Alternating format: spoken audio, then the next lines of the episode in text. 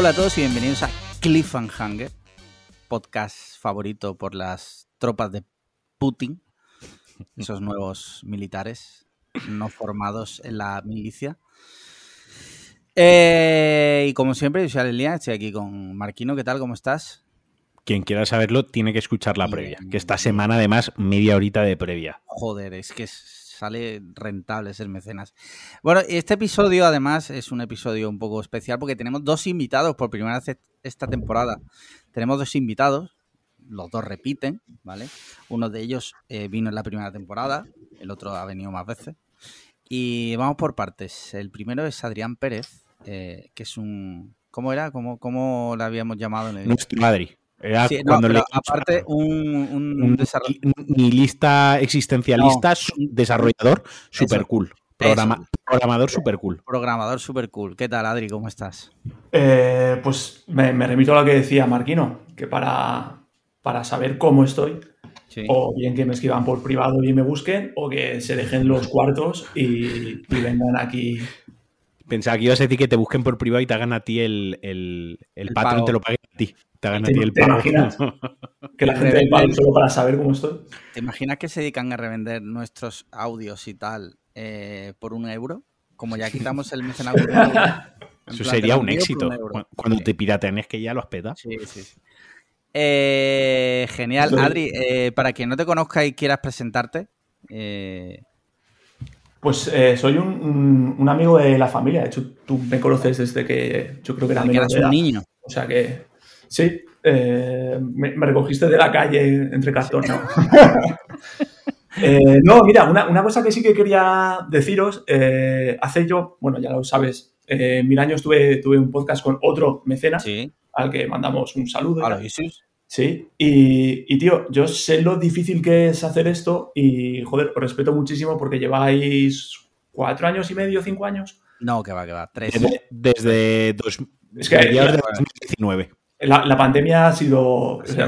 me, distorsiona el, eje temporal. Eh, bueno, eso, que, eh, sé lo, complicado que es esto, encontrar siempre un hueco para eh, poder grabar tener temas de los que hablar, tener un, guion, aunque se respete más o menos, convencer a la gente, crear la comunidad que, habéis creado, que, que, tiene un valor del copón desde, vamos, en serio. Y, nada, que, mucho ánimo con, todo lo que hacéis porque está de puta madre y, bueno, pues ojalá durante más tiempo y, que muchas gracias por traerme hoy aquí, que os quiero mucho. Nadie, absolutamente nadie, está apuntando con un arma a la cabeza de Adri. Todo lo que ha dicho es totalmente honesto y sale de su corazón. Sí, sí, sí. Un arma apuntado con un arma. Sí. Bueno, sí, sí, luego os hablo de eso. Eh, y el otro invitado a nosotros, que el mismísimo Winger, Alejandro Cámara López. Bueno, con DNI. Eh. si quieres mi dirección también. Viva la LOPD. Sí, eh, que ya ha venido bastantes veces. ¿Qué tal? ¿Cómo está Winger? ¿Quieres que te llame Winger, Alejandro? Winger, bien, porque ya somos bastantes Alejandros aquí. Perfecto. Y así nos diferenciamos. Cierto. Eh, ah, yo como han dicho ellos, si quieren saber cómo estoy, que escuchen la previa. A lo mejor escucháis dentro de bebé de fondo, es mi hija que no sé qué está haciendo por ahí por, por la casa. Y un poco remitiéndome a las felicitaciones de Adri, eh, yo no respeto una mierda, así que. ¿Qué vas a decir después de que te haya exposeado totalmente? Eh, a ti no te tienen que buscar por privado para preguntarte cómo está. Puedes lo que coger tus datos y sacarte todo. Sí, sí, sí. Muy bien, pues si, os parece. Eh, menos, mal, que esto no es una SL. Menos mal que no tenemos una SL porque ya con nos hacen una inspección. peor, La protección de datos y nos follan vivos. Pero es peor porque somos personas jurídicas, nos pueden denunciar directamente a nosotros, ¿sabes? Una SL en un momento dado. Porque al, ser, al no ser una SL yo no tengo responsabilidad compartida contigo. El que ha dicho los datos eres tú, te dejo por imagen mental y me desentiendo. Sí, sí, sí. Eh, luego descubriremos por qué están aquí estos dos individuos. Pero, sí, eh, si os parece, antes de nada, para respetar el orden original de este podcast, que ya lo cambiamos una vez y todavía nos arrepentimos de aquello. Eh, vamos a responder a las preguntas de nuestros mecenas. La gente muy hija de puta. Sí. Y es que, eh, por si no lo sabéis, eh, nuestros mecenas Es que solo POV.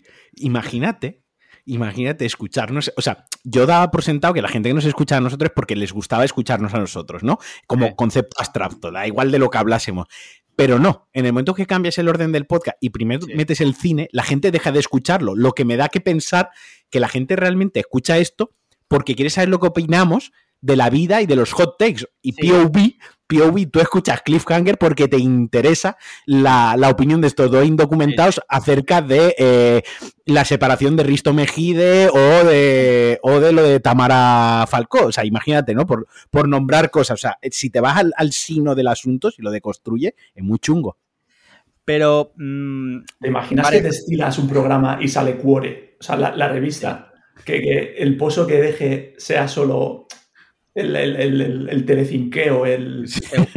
Pero es que seguramente si cogieran una inteligencia artificial y hiciera un análisis de datos de esto en plan brutal, de los podcasts que existen, cuántos minutos se escucha, imagínate que pudiera acceder a todos esos datos, muy seguramente llegaría a esa conclusión de que lo que a la gente le gusta es más eso que un tío hablándote de Godard, ¿sabes? Es muy probable. Eso es muy probable. Pues a Pablo Basile compra Cliffhanger. Sí, ojalá. Ojalá. Eh, yo si hace falta me hago gay. no, Jorge Javier.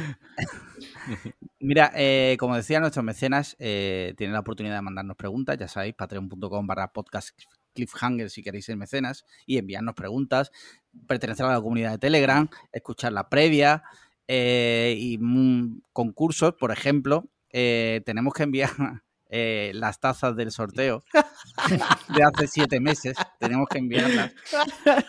Hay tres personas que están esperando sus tazas, por cierto. Mm. Sé que esto puede parecer un poco contradictorio, ¿no? En plan, me hacen mecenas para unos concursos cuyos regalos nunca llegan, pero los, regalos llegan. El verdadero regalo es la ilusión de esperar lo que les tiene que llegar. Y lo hemos alargado siete meses. A ver quién te da siete meses de ilusión, por favor. Eh, mira, primera pregunta, Carlos Sánchez dice, aprovechando que los invitados hablarán sobre su proyecto, ay, sorpresa, sobre los procesos de selección, bueno, acaba de reventar la sorpresa, Me gustaría saber, me gustaría saber cuál es su estrategia sobre negociaciones de salarios. Por mucho cortejo entre empresa y empleado, futbolín en la oficina, ticket restaurante y seguro privado, al final lo importante en un proceso es la panoja. ¿Cómo evitáis perder el tiempo en un proceso y después recibir una oferta ridícula? ¿Soltáis la primera cifra o forzáis a que la suelte la empresa?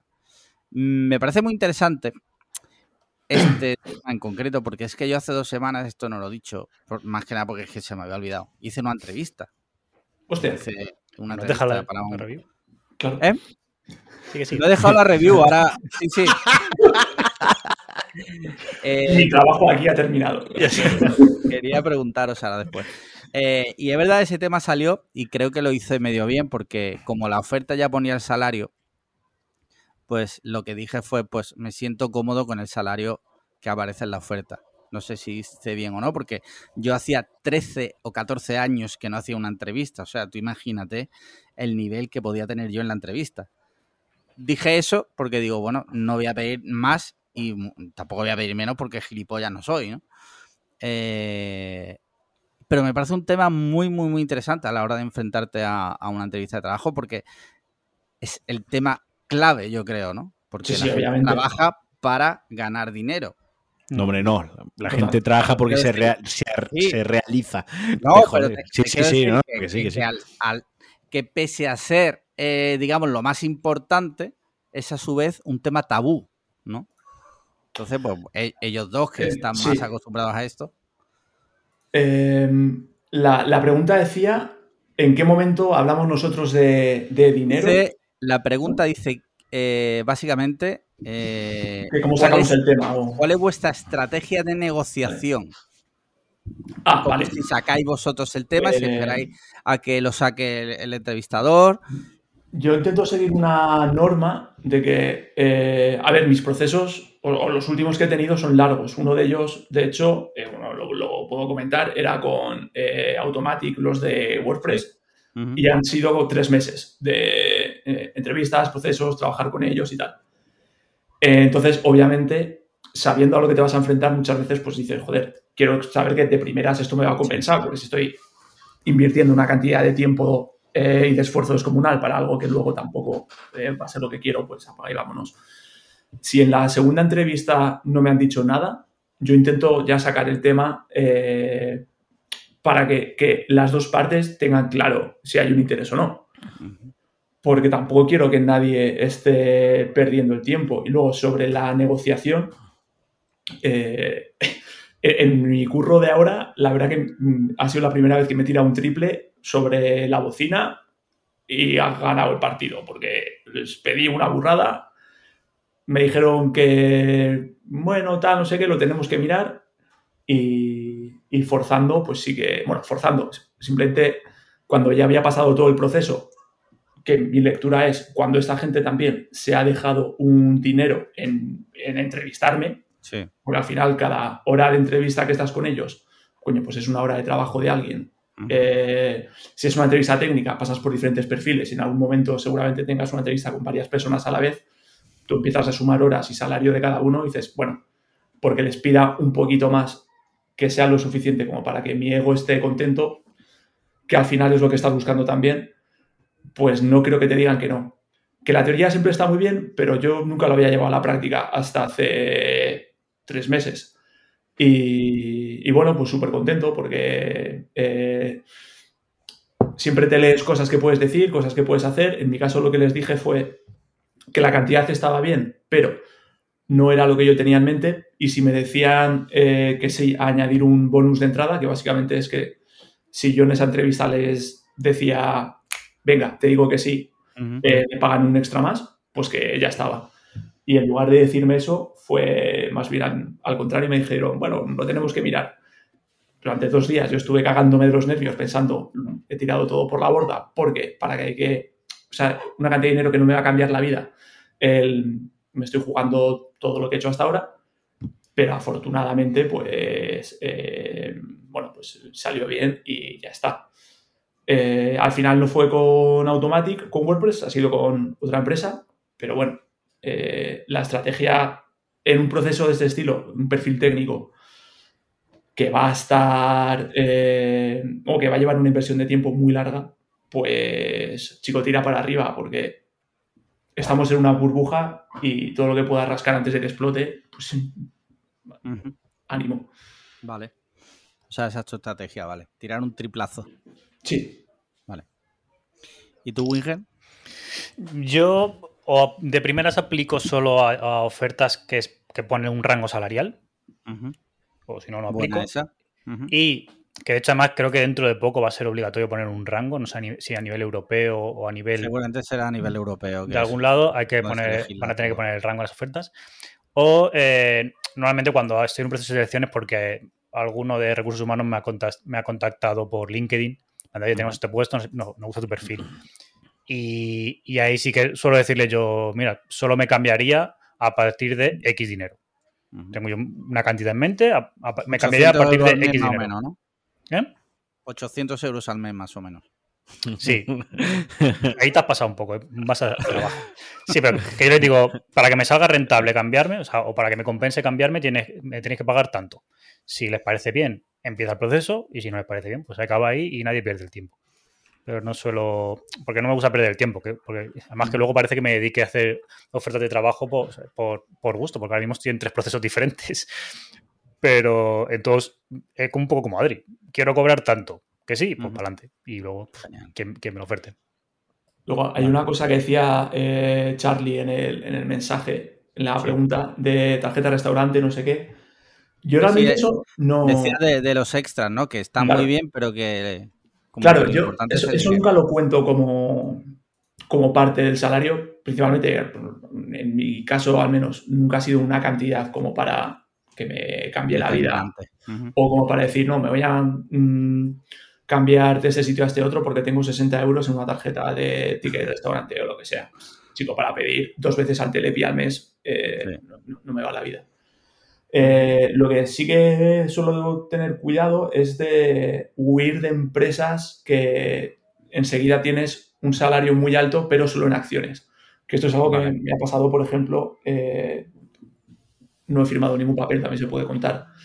En, en, dos procesos que he estado con Amazon, bastante recientes los dos, el salario base no era gran cosa, estaba bien, pero no era eh, lo, que ofrecían en otros sitios, pero sí que tenías eh, mucho dinero en, en, acciones de Amazon, que está bien porque tienen un valor majo y tal. Lo que pasa es que eh, son acciones que no las puedes sacar directamente. Entonces, básicamente están comprando tu temporalidad porque vas a estar más años esperando para poder sacarlas y cuanto más tiempo estás, más dinero tienes en acciones, de forma que obviamente no es esclavitud ni mucho menos. Te puedes ir cuando quieras, pierdes ese dinero, pero claro, no es un líquido que puedas percibir como diciendo, mira, no, yo quiero cobrar X y que mi salario sea este y mi nómina final de mes sea eso, eso, lo de las opciones, las stock de la propia empresa, etc, etc, yo eso me da un, miedo, o sea, un miedo en el sentido, no me da miedo porque obviamente no es el, no vienen a matarme, ¿no? Mm. Pero justo la semana pasada tuvimos la reunión donde nos explicaban todo el proceso, si nos interesaba, tal cual. Yo atendía, yo ya tenía una idea, porque Adri y yo lo hemos hablado muchas veces en privado, ¿no? Es tú dame el dinero a mí en la mano y ya me lo gasto yo lo que quiera, ¿no? O sea, dinero en mano vale más que cualquier otra cosa. Que luego, por, que luego no puedes elegir y cualquier otra cosa es pues una tarjeta Tiger Restaurant, pues oye, te toca, te toca, o sea, no, no hay opción a negociación. Pero si hay opción a, ¿quieres eh, participar de la empresa? Que, se, que sean, en mi caso es un tanto por cien de tu de tu bruto anual, ¿no? Lo que, lo que puedes acceder y te lo descuentan, te lo descuentan, digamos, como, como de ahí, ¿no? Y, y te lo quedas y tiene que estar ahí como apalancado como cinco años, que es lo que decía Adri. Si te vas antes de los cinco años, las pierdes. Y si no, te, no las pierdes, te las puedes quedar, pues las retiras a los cinco años, pero si te has ido, no tienes un bono, total, que se te queda en una puta mierda. Pero lo peor de todo es como, lo que no me gusta es cómo se vende o cómo se vende esta idea en general, que es eh, así eres partícipe de la empresa, ¿no? Y es como, bueno, un momento, partícipe de la empresa ya soy. Todos los días soy partícipe de la empresa, de hecho, ¿no? Eh, quiero decir. Tanto en la oferta como en las entrevistas te lo vendan como parte del salario. Claro, o sea, es como. No, es como un extra de quien quiera que entiendo que, pues a lo mejor si tienes ya un salario senior o executive o de lead o lo que sea, pues obviamente tu salario ya es suficientemente abultado como para decir, pues oye, destino 5 o 10 de esto al año en comprarlo, ¿no? Porque con lo que se me queda sigue siendo un salario bajo, ¿no? Hasta ahí lo puedo entender, pero en salarios bajos, el consejo que yo puedo dar y me parece el, más sensato, en salarios bajos, dinero en mano, dinero a la cuenta de corriente y, ya está, porque salarios bajos, entiéndase como pues un salario en un rango de, empezar, normal dinero en mano, porque el dinero en mano al final te lo gastas en lo que tú quieres, no está ahí cinco años, que en cinco años pueden pasar muchas cosas, incluso que la compañía se vaya al, garete. Y lo que, hoy que no que lo que vale cinco luego valga cuatro y te has quedado con cara de gilipollas, que eso le pase al que gana mucha pasta y ha metido ahí algo, pues por bueno, vale, o el que, pues lo que digo, un directivo que lleva 10 años en la compañía, que no se quiere marchar porque tiene un buen puesto, un buen salario, porque aún puede crecer un poquito más, sabe que va a estar ahí unos años, perfecto, pero si no, es un poco como retenerte, entre comillas, un poco a la fuerza y con una incertidumbre eh, con tu dinero, que si el salario no es una locura, pues tu dinero para ti, y que luego las cositas como el futbolín, los seguros médicos y las tarjetas, obviamente, si tu sueldo te dicen es este, es este, y luego te dan cosas, pues oye, tampoco las vas a, las, las vas a, rechazar, ¿no? Pero yo personalmente lo que miro es el bruto anual. A mí lo que me importa es el bruto, que al final el bruto es lo que yo cobro todos los meses y lo que yo cotizo. Ya está. Y cuando vaya a pedir una hipoteca, lo que me van a mirar es el bruto. ¿Sabes cuánto gana este señor al año y cuánto cotiza este señor y cuánto le entra a la cuenta corriente? ¿no? Y al final, luego todos los que venga detrás son extras. Pero como dice Adri, que no se entiendan esos extras como caramelitos para comprarte. ¿no? O sea, el bruto es lo, es lo importante.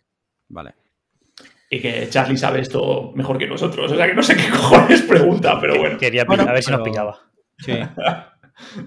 Genial. Mira, Nacho Lasausa eh, dice: tras el reciente giro laboral de Marquino y la piscina en la que está Alex Liam, y viendo los invitados de hoy, ¿para cuándo una consultora de software Cliffhanger? Pero, o sea, es un, podcast Crypto Pro, de repente esto. Sí. De, repente ha pasado que mi podcast para desconectar y evadirme de la realidad me recuerda constantemente. Sí, sí, sí. Que ahora eres un eh, teclas. Dice, o para cuándo una app oficial para poder seguir todos los hilos de conversación del canal Patreon sin perdernos ni uno. ¿Dónde han, quedado, ¿Dónde han quedado las preguntas de hay dos sillas, una con una polla y otra tarta, donde te sientes y que comes la otra? ¿Dónde, dónde, ha quedado la simpleza de lo absurdo? Tenía ganas de pegarme con Echenique o con MacGregor. Sí. Eh, eh, voy a responder yo como uno de los dueños porque estos dos no tienen... Eh, Potestad. Ah, pueden opinar, pero esto no es una democracia. pues mira, me ha dado una idea. estaría bien, tenemos el voto oficial que ahora mismo está fuera de, está fuera del grupo porque que nos, lo, nos lo hizo Tony Cárdenas, que desde aquí agradecido, la verdad, porque funciona bastante bien. Pero sí es verdad que habría que retomar el tema del bot y se podrían hacer cosas guapas y un bot oficial. Y ahora que Marquino está ahí, pues le daremos una vuelta. Sí, sí. Cuando termine de editar el podcast, te pones con el bot. Claro, sí, sí. Y cuando termine, lo, subo el podcast y lo programo. Sí, claro. Eh, por cierto, que no se te olviden que hoy tenemos que subirlo solo para mecenas, ¿vale? Sí, sí, sí. Eh, pero bueno, ¿se os ocurre alguna idea de app relacionada con Cliffhanger a vosotros dos que estáis aquí, que sois oyentes y mecenas? Yo creo que sería básicamente una especie de, de Insultatron 2000 para hablar de las madres de, todo lo que esté ahí metido. Entonces, eh, a ver, el valor tecnológico de eso tampoco lo veo muy alto, porque la gente suele tener bastante guasa y, retrueca, ¿no? Como para defenderse eh, por escrito. Entonces, no, pero, pero me ha dado una idea, Adri, tío. El bot mola, pero que lo haga random, o sea, que no responda a nadie. Que de vez en cuando el, bot coja a alguien y le, y le suelte la puya. ¿Sabes? Para, encenderlo, por si acaso la cosa está calmada, pues ¡pam! No te lo esperas, notificación. Y podemos incluso hacer que el bot, algo que a mí me encanta, es que borre enseguida la, que le llegue la notificación a la persona, pero que borre el mensaje, ¿sabes? Entonces ahí eh, ya sabemos por dónde van los tiros, no lo vamos a replicar aquí quien quiera entender que entienda, pero, pero ya me ha dado la idea, Adri. Y conforme menos escribas en el canal, más te insulta. Correcto. Hostia, eso es bueno.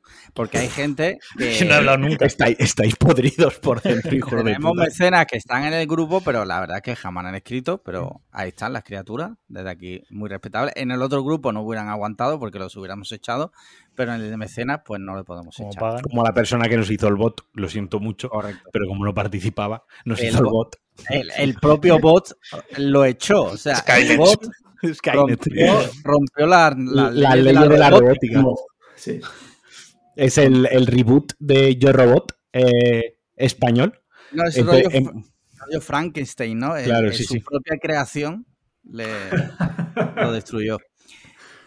Eh, mira, siguiente pregunta, Luis Echevarría. Dice, hola Alejandros, gracias por vuestra constancia con el podcast. Muchas gracias a ti, Luis. Gracias. Gracias. Me siento excluido Dice, aprovechando que Adrián y Win están como invitados, allá mi pregunta Piniwini. ¿Cuál es vuestra experiencia más random en una entrevista de trabajo o proceso de selección? ¿Cuál es la más random que os han compartido en... De esto hablaremos luego. ¿Vale? De esto hablaremos luego. Me, están, fusilando las preguntas que yo tenía para, para Winger y para Adri, tío, porque literal esta la tenía yo para luego, tío. Pero mira, si me hacen el trabajo, ya está. No te quejes encima. Así que es eso, contadnos cuál es la experiencia más rara en un proceso de selección. Eh, en, un proceso, sí, en, una, en una entrevista reciente eh, que hice eh, pues en casa y tal, un tío se empeñó en que le enseñara el cortacésped que utilizaba. ¿Cómo, cómo? Se empeñó que le enseñara el cortacésped, que, que o sea, la máquina. Que, que quería que la entrases en el despacho o algo. pues, eh, no, sé por qué, cuando empezamos a hablar, por lo típico, es que creo que debía ser lunes o martes o algo así, ¿no? Entonces me preguntó qué, tal fin de semana, tal, y dije, pues bueno, está liado, estaba cortando el césped. Y eh, debía tener también una casa con jardín y me dijo que, bueno, pues que tenía que buscar un cortacésped, no sé qué. Y yo tampoco le di mucha, mucha, mucha importancia, pero el tío sí que, eh, pues no sé, eh, por lo que sea, tenía muchas ganas de, ver cómo era el cortacésped, porque le dije, bueno, o sea, tampoco tiene mucho misterio. Me compré un cortacésped de Black Decker que estaba de oferta y que va a baterías. Entonces, pues no tiene cable y, al tío este le, le, llamaba la atención porque quería uno también a baterías. Y, y, nada, pues le pasé fotos del del cacharro. ¿Te imaginas que, la, ¿te imaginas que la, prueba técnica era ir a su casa a cortarle el césped? En la entrevista técnica te hubiese dicho, bueno, pues ahora tienes que venir a mi casa y cortarme el césped. Al arbusto de su... Sí, sí. no. No, no. ¿Y tú, Winger? Pues yo tengo una que no, no era rara, pero fue un poco desastre, no por mi parte, sino por la empresa, porque la hice, al final no quisieron seguir, me dijeron, oye, que gracias, pero no, no es lo que buscamos. Y a los dos días me llegó un correo de, oye, que no te has presentado a la, siguiente entrevista. Y yo en plan de, ya, bueno, es que me dijiste que, no querías seguir conmigo. Y al rato me contestan, ay, sí, lo siento, que me he equivocado de, Alejandro y tal y cual. fue un plan de, vamos a ver, aclararos. y luego, otra que, que, buscaban un programador, yo no soy programador, soy diseñador, aunque sepa programar lo mínimo, y le dije, mira, no soy programador, soy diseñador. Y me dijeron, bueno, pues eh, como también nos interesa, vente un par de días aquí a, la oficina y a ver si encontramos, te encontramos un hueco para, ver, porque solo tenemos programadores y aquí nos hace falta. Y, fui el primer día, trabajo pues, de 9 a 6, una vida para comer y tal. Y en, la hora del almuerzo de la comida, los propios trabajadores despotricando de la empresa pero, pero, pero, sí, sí, pero pues, pues, no es que nos dicen que, nos quedemos hasta las 8 para terminar el proyecto y hoy me han echado la bronca por llegar a las 9 y 2 minutos. Cosas así, muy exageradas. Entonces yo a las 6 bajé el portátil, me voy a mi casa, me dice de al lado, ¿qué haces? yo, pues recoger para irme. Me dice, no, no, es que aquí de normal nos quedamos una hora más. Y, le solté y dije, pues haber negociado mejor. Y me fui a mi casa, llamé al que me contrató y le dije, oye, que, que mañana ya no vuelvo no me esperéis. Aquí termino mi periodo de prueba. Sí. Muy bien. Mira, yo te puedo contar una de hace muchísimos años, ¿vale? Cuando yo terminé el módulo. Eh, estaba buscando trabajo aquí en Málaga. Y recuerdo que un compañero de clase me dijo, oye, mira, mi empresa está buscando gente. Eh, manda un correo a este sitio y de repente Winger no se ve en pantalla, pero bueno. Eh, manda un correo a este sitio y tal manda un correo, hola, tal, me ha dicho esta persona que esta oferta de trabajo estáis buscando gente, ¿vale? Os adjunto mi currículum, bla, bla, bla, lo típico, ¿no? Y me contesta el tío eh, que le había gustado mi currículum y quería concertar una entrevista conmigo. Y yo estaba en el ordenador, le, leí el correo, tal cual entró, contesté, ¿vale? Y con mi teléfono y tal, y el tío automáticamente me llama y me dice, ¿por qué ha respondido tan rápido al correo? ¿Qué está? ¿Delante del ordenador? Y yo, eh, sí. O sea, que. no sé. Que, sí, estaba delante del ordenador y respondió tal cual ha entrado. Eh, perdón, claro, yo era muchísimo más joven. Eh, no tenía tanta, no voy a decir calle porque no es eso, pero mm, tanta destreza a lo mejor para haberle contestado de otra forma, ¿no? Y, pero es para decirle, eh, sí, responda a los correos cuando me sale de los cojones, ¿sabes? a cuando estoy buscando trabajo, ¿sabes? Es que no entiendo el problema. Y ya está, de todas formas no me cogieron, así que que le follen. Es normal. ¿Y tú, Marquino, quieres eh, alguna experiencia que hayas tenido loca por ahí? Loca, loca, loca, no, he tenido ni, por suerte, eh, ninguna. ¿Y cuando fuiste portero del puticlub aquel de Valencia? A ver, como, lo más, lo más así, no loco, pero tampoco. Eh, no es que no es loco, realmente es que me dejó así como un poco de mal cuerpo. Fue para una prueba técnica que me preparé. Sí. Que bueno, Winger y, Adri me ayudaron bastante. Eh, que por cierto, por cierto, disculpadme un segundo a este, a este. Hoy, hoy comiendo con los compañeros de, clase, eh, uno ha contado que, que, un amigo suyo pagó a, una persona para hacerle la prueba técnica. Y que por lo visto eh, es una práctica relativamente común.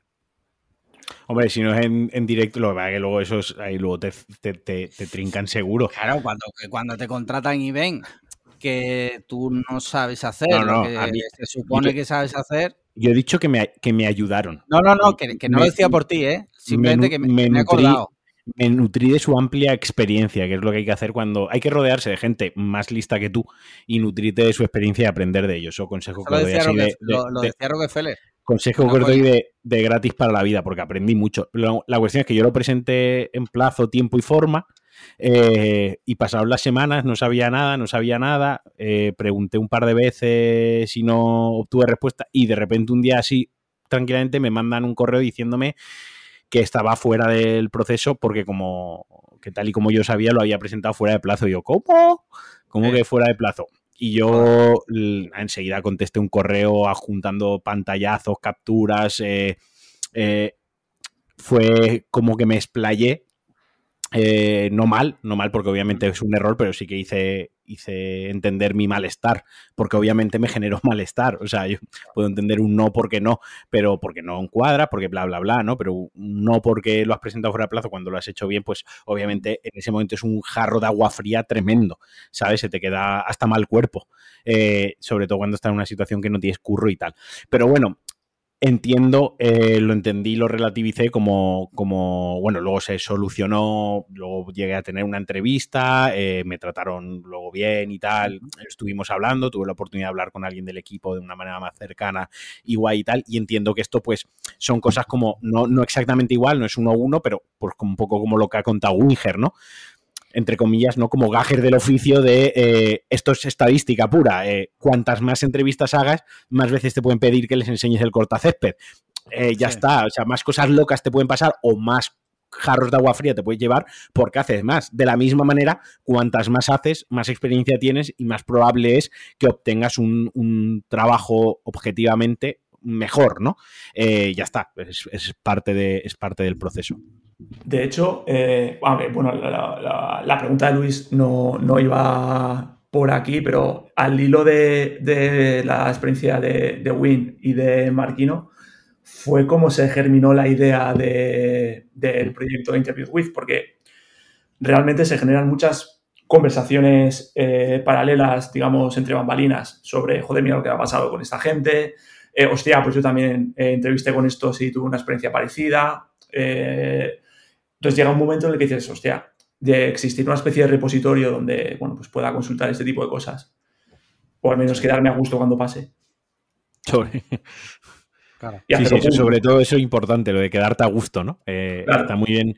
Una, cosa por la que yo me siento muy afortunado es que eh, de ahora en adelante, cuando me pasen cosas en mi ámbito laboral, que es algo que yo antes no tenía, eh, lo puedo compartir con gente que o ha vivido eso o lo ha visto en otro compañero suyo o al menos sabe de lo que le estoy hablando, mm. ¿no? Eh, y eso también es importante, ¿no? El, desahogo de decir, pues mira lo que me está pasando, que te puedan decir, pues oye, eh, prueba esto, coméntalo, o no hagas esto, o mira, pues como sé que estás quemado toma, en, mi trabajo o en esta empresa sé que están buscando, ¿no? O sea, pero el poder compartir esa experiencia de igual con amigos tuyos también aporta mucho y también te ayuda mucho a no querer mm, cortarte las venas todos los días, ¿no? Yo mi, mi trabajo de toda la vida, yo no tenía a nadie eh, para hablar en sí de mi trabajo lo más cercano que yo hablaba era contigo, Alex, ¿no? Que, decíamos, mira lo que me ha pasado. Y muchas cosas eran comunes, ¿no? Me decía, pues tú me ha pasado esto, pues mira a mí lo que me pasó. Pero lo que es en sí tema trabajo, tema camiones, tema contenedores, tema mm, tal, precios, eh, no lo podía hablar eh, con casi nadie.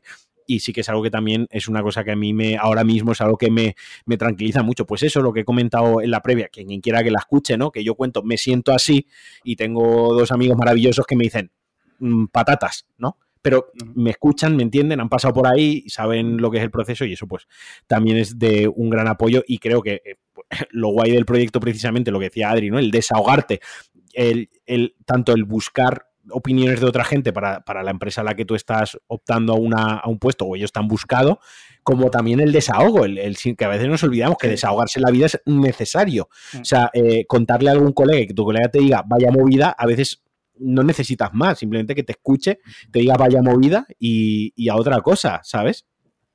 Así que eso. Hoy estamos muy trascendentales. Sí, ¿eh? sí, demasiado. Vamos a tener que empezar a decir polla o algo de eso en breve. ¿eh? Sí, sí. Eh, muy bien, pues si os parece, última pregunta de Dave Diot. Bueno, bien, vamos, venga.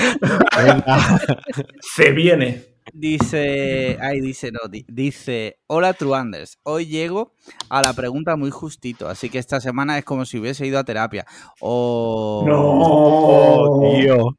Dice, están de suerte los invitados. Dice, bueno, yo también he, renovado iPhone este año y como Marquino estoy flipando con el 14 Pro Max. Mega contento. La pregunta patroncinada por nadie esta semana es qué juegos en el iPhone o si los invitados no tienen iPhone de móvil en general. Bueno, los invitados sí tienen iPhone, ¿no? Sí. Ah, vale, es que es una de las eh, cláusulas. Sí. Bueno, si lo tiraba, lo tiraba automáticamente de la llamada. si no, no, si no, no estaríamos aquí. Sí. Eh, ¿Qué juego? Bla, bla, bla. Eh, os han roto ya, ya, ya, es que ya, respeto máximo. Qué decepción. Hoy esperábamos la, la pregunta en plan eh, súper macabra. Sí. Dice, ¿qué juego os ha roto más el culo? Esos con los que os habéis metido una señora enganchada por su calidad, poder adictivo, etcétera. Un abrazo, guapos. Puf. Yo no juego móviles. Ya, ya. que como es True Gamer, eh, la, sección juegos de la App Store del iPhone la tiene desactivada. A ver, yo es que solo juego a, tres juegos, pero claro, yo ya tengo cierta reputación como para venir ahora. Eh, a ver. ¿Pokémon Go o eh, alguna mierda esa? No, no, que ojalá. Esos tres juegos es la única luz de su vida. el crucigrama de New York Times. No jodas. es que, ah, no, bueno, bueno, que lo todo, que paga, que, está abonado por eso. Bueno, sí, mucha gente, ¿eh? Mucha suscriptor, claro. Eh, un, un, juego eh, diario que son problemas de, de, ajedrez, ¿sabes? Como las revistas que venían antaño, ¿sabes? Eh, pero, pero blancas hacen mate en, ¿Con bolas chinas o sin bolas chinas? Sin bolas chinas, pero, pero bueno, igual de, de tramposo. Y, otro es, bueno, es un juego de, el juego oficial de Chess 24, que es el de pues, una plataforma de juego online. cero, sorpresas. Y, claro, eh, no sé. No, no puedo aportar nada. O sea, está, está a dos días de venir al podcast a contar que su última semana ha ido un banco a echarle de comer a las palomas, ¿sabes? O sea, está a nada, a nada de pedir pan duro eh, a, a, los vecinos, en plan, guardar el pan duro. Winger, ¿tú algún juego? Pues de los dos que más lo han echado, el Palos Adventure, que era uno de, esto de una, un snowboarder bajando una montaña, y el Asphalt 8, que era de, coches. Y el último que me instalé fue el, el Brocky, que creo que además se lo vi a Ángel Jiménez en Twitter, que al final es un juego de resolver puzzles. Se dan una forma, unas piezas y tienes que encajarlas. Y ese es el último. Pero vamos, son juegos que hace mil años que no toco. Igual, en el móvil no. Mira, hay, una espinita que, tengo clavada. Eh, hace mil años me compré para el iPhone 4, me parece. El Sonic. Su, no, Sonic, no me acuerdo, no sé cuál. Que me costó 8 o 12 euros o algo así. Eh, porque el primer Sonic que salía, no sé cuántos años y tal. Y era, era infame jugarlo en, el teléfono, porque no podías, no, no tenías controles, no tenías buceta. Y me acuerdo que el primer nivel era. Eh, intentaba recordar al, ¿Cómo se llamaba el primero? No sé qué Hills, de la musiquita. Crimson Hills, eso, algo así. Eh, y el primero era parecido y dije, ah, hostia, qué guay, bueno, pues los 8 euros merecen la pena, no sé, mis cojones. O sea, no he vuelto a comprar un juego de móvil. Yo, mira, yo voy a recomendar uno que está en, está en el Apple Arcade, ¿es? Apple Arcade. sí y que se puede jugar. Esta recomendación también sirve para la gente que, juegue como, como, una persona funcional, es decir, en consola o en PC. Está en Switch, está en Play y está en ordenador. Pero esto fue un reclamo cuando salió Apple Arcade porque fue exclusivo de Apple Arcade en el, en el lanzamiento que se llama Sayonara Will Hertz. Sayonara Wild Hearts, eh, distribuido por Annapurna, es una distribuidora muy buena de juegos indie. Este yo es el único juego que he jugado en, en iPad y en iPhone, porque me di de alta en, Apple Arcade para poder despotricar a gusto, ¿no? para poder hacerlo con. El mes gratuito. El mes gratuito. Jugué este juego. Este juego se llevó un BAFTA en 2019. O sea, es un señor juego, es un juego de, de, ritmo, es un juego musical con una música electro, pero no bacalaera, o sea, una música electro bien. ¿Vale? Así un poco hipster, este electro ahí eh, que roza, no sé cómo describirlo muy bien, esto que se pone ahora la muchachada para estudiar, el low-fi ese. Mis cojones, voy a tararear, ¿sabes? Había un eh, grupo eh, MGMT, Gracias, Adri. y que es muy todo con luces de neón, que va cambiando el, escenario, ya te digo, es de ritmo, vas con unas motos, cuenta como una historia, tiene una meta historia ahí muy, muy chula y tal, pero cuesta un poco más descifrarla. Eh, y está muy bonito, suena muy bien, con un iPhone 14 Pro Max con los altavoces que lleva la pantalla y tal, se tiene que ver de escándalos, la verdad, si, si soporta jugar en móvil se tiene que ver muy bien, y yo, si tuviese que recomendar uno, sería, sería ese. Y para el resto de la gente que nos escucha, que juega en, la tele, pues, pues también. Mira, yo, a diferencia de Marquino, opino que los juegos de móviles son un nicho muy bueno y que no es comparable a los videojuegos tradicionales, obviamente, pero que creo que tiene su momento. Y yo he jugado muchísimo móvil, te puedo decir, juegos que le he echado horas con un gilipollas, el Hearthstone, que no es exclusivo de móviles, pero en móvil he jugado lo más grande, que es el juego de cartas este inspirado en World of Warcraft de, de Blizzard. de Blizzard. Mm. Vale, he jugado muchísimo, pero muchísimas horas. Otro que le he echado horas como un subnormal es uno que, sea, eh, que es ridículo, pero le echa, de hecho llegué a ser top one mundial durante unos días. Ha pasado muy rápido el gesto por encima. ¿Cuánto dinero te has gastado en sobre? No, no, no, no. Ah. O sea, a lo mejor me llega a gastar como mucho 20 euros. ¿eh? Ah, vale, vale. Nunca, o sea, no. Porque a diferencia... De es que a diferencia del FIFA, por ejemplo, aquí tú podías crear cartas con el... Había una... cuando tenías cartas duplicadas, las podías, digamos, quemar y te daban una poción y esa poción pues la podías crear tú luego cartas. Ahora, eh, el, el Pini que luego se ríe nosotros por el Señor de los Anillos, eh, está destruyendo eh, cartas para que le den pociones y hacer otras cartas, No lo perdáis, ¿eh? Atención ahí. y este que te digo que le eché más horas con un subnormal, de hecho, como te digo, fui top 1 mundial durante una época, uno que se llama Heat Ball, ¿vale? Que es de jugar al fútbol con cabezones, tú contra otro. ¿Vale? Al 1 y al 2. O sea, eh, era un puto viciado del juego, era de los mejores del mundo. O sea, nivel ya ridículo de lo bueno que era. Eh, y luego, pues también he jugado, no tanto en móvil, sino en iPad, aventuras gráficas tipo los de los, los Runaway, los he jugado todos y todos los de péndulo que están ahí. Los he jugado bastante porque creo que eh, es una plataforma perfecta para los point and click. Yo estoy de acuerdo con eso. el, Broken Age, ¿puede ser que se llamase? Broken Age, sí. Sí, sí. Lo jugué en el iPad, estaba muy chulo. Sí, sí, sí. Yo, había un juego que, se, se, pusieron muy de moda a principios de los iPhone, que era una persona corriendo y solo voy a darle a la izquierda o derecha para que girara de camino. El Temple Run. El Temple Run, ese, ese también me vicia muchísimo. y un juego que me encantaría que lo adaptaran a, a, móvil o un tipo de juego el rollo comandos. Creo que se podría adaptar muy bien a iPad y, nadie saca algo así. Mm.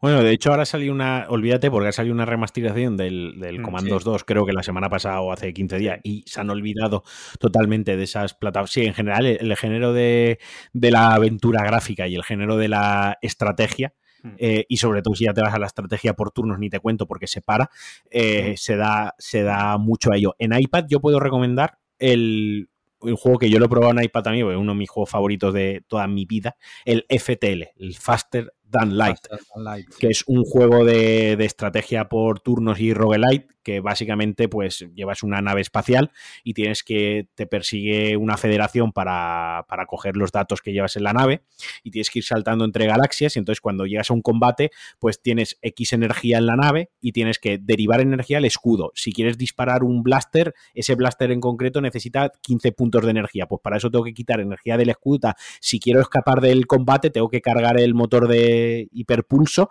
y eso necesita energía. Si se me pega fuego la nave, como estás en el espacio, pues puedes mm, mandar a alguien que lo apague con el extintor, pero claro, igual quitas el de las torretas para que apague el fuego, entonces tienes peor precisión. O puedes sellar todas las puertas, abrir esa cámara, que se haga el vacío y se apague el fuego. Pero como pilles ahí a un humano, pues te lo cargas, obviamente porque se queda sin oxígeno. Y luego cuando cierres la nave hay que presurizarla, tiene que llenarse de oxígeno, por lo tanto eh, necesita energía, si te atacan el motor o la cámara de, de oxígeno se ahoga la tripulación. O sea, es muy complejo, pero es pixel art desde arriba, muy sencillo, conversacional, muchos combates se resuelven en, frases sin llegar a, combatir y es un auténtico vicio porque una partida te puede durar tres minutos o puede durarte 30 si llegas hasta, hasta el final y a cualquier fan de, de lo que es la, ciencia ficción espacial, cualquier fan de Battlestar Galáctica, sin ir más lejos, eh, y nunca pronuncio bien esta serie, la de Nathan Fillion. ¿Cómo era? ¿Era Farfly? Eh, Nunca Farfly. Si eres fan de Battlestar Galáctica, si eres fan de Farfly, eh, etc., tienes que jugar ese juego. Tienes que jugarlo porque es que te mete de, de lleno. Y su secuela es Into the Bridge, que también corre en iPad muy bien y en todas las plataformas, está en Mac, está este, el FTL también está en Mac, etc. Es Into the Bridge, es básicamente el juego de Pacific Rim, es el mismo rollo. Aparecen de la Tierra unos bichos y tú ya unos mechas grandes y, y tienes un tablero como de ajedrez y tienes que ir moviendo.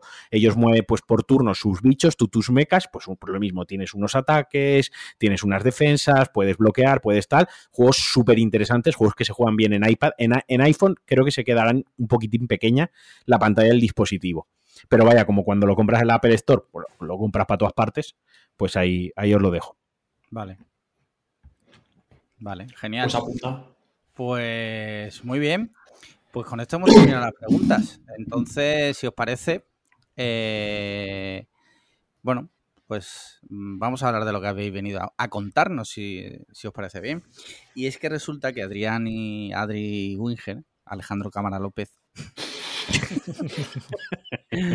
han lanzado un proyecto, un proyecto muy interesante porque justo hoy estamos hablando mucho de estas cosas y habrá gente que no tenga ni puta idea y dirá, ¿por qué están todas las preguntas centradas en lo mismo? Entonces yo creo que mejor que sean ellos los que nos cuenten eh, este proyecto, por qué nace, cómo, lo habéis llevado a cabo, sin entrar en muchos detalles técnicos, obviamente. no, que cuenten el código, que expliquen el código fuente. Línea a línea. Mira, eh, ahora dejaremos en las notas del podcast, que nunca lo usamos, ponemos el repositorio tal cual. Eh, no, pero que nos cuenten más o menos cómo lo han hecho y tal. Y estas semanas que lleva ya activo, pues cómo está funcionando. Bueno, lo primero de todo, que nombren cómo se llama el proyecto y la web donde lo pueden encontrar, que eso sí, eso sí lo vamos a dejar bajo las notas del podcast. Eso me comprometo a ponerlo. Sí. Bueno, pues, pues eh, uno de los dos, el CEO. ¿Quién es el CEO? Adri es el que, el que tuvo la idea. Vale. Sí, pero tampoco tenemos jerarquía. Eh, porque, a ver, o sea, somos, somos dos. Es una empresa muy Vienen a, a Cliffhanger a presentar el proyecto, se pelean y borran la web. Eh, hace poco cambié de trabajo y hace pues, dos meses y medio, tres meses, y, me di cuenta que durante los procesos de estar haciendo entrevistas con diferentes empresas, estaba teniendo la misma conversación con diferentes personas, la misma eh, conversación personal, digamos, de, joder, pues es un poco lo que hablábamos antes con las preguntas mira lo que me ha pasado, mira lo que me han hecho esto, estos, eh, he tenido esta experiencia buena, pero tampoco puedo decir, eh, oye, me he entrevistado con, esta gente y, os animo a todos eh, que, entrevistéis si tenéis la oportunidad y tal. Entonces, me di cuenta que no había a lo mejor una solución desde el punto de vista de el que entrevista, o sea, el que hace, eh, el que se presenta a la entrevista como candidato, para poder decir, oye, me ha pasado esto y, quiero ver si a otras personas eh, pues han tenido una experiencia similar.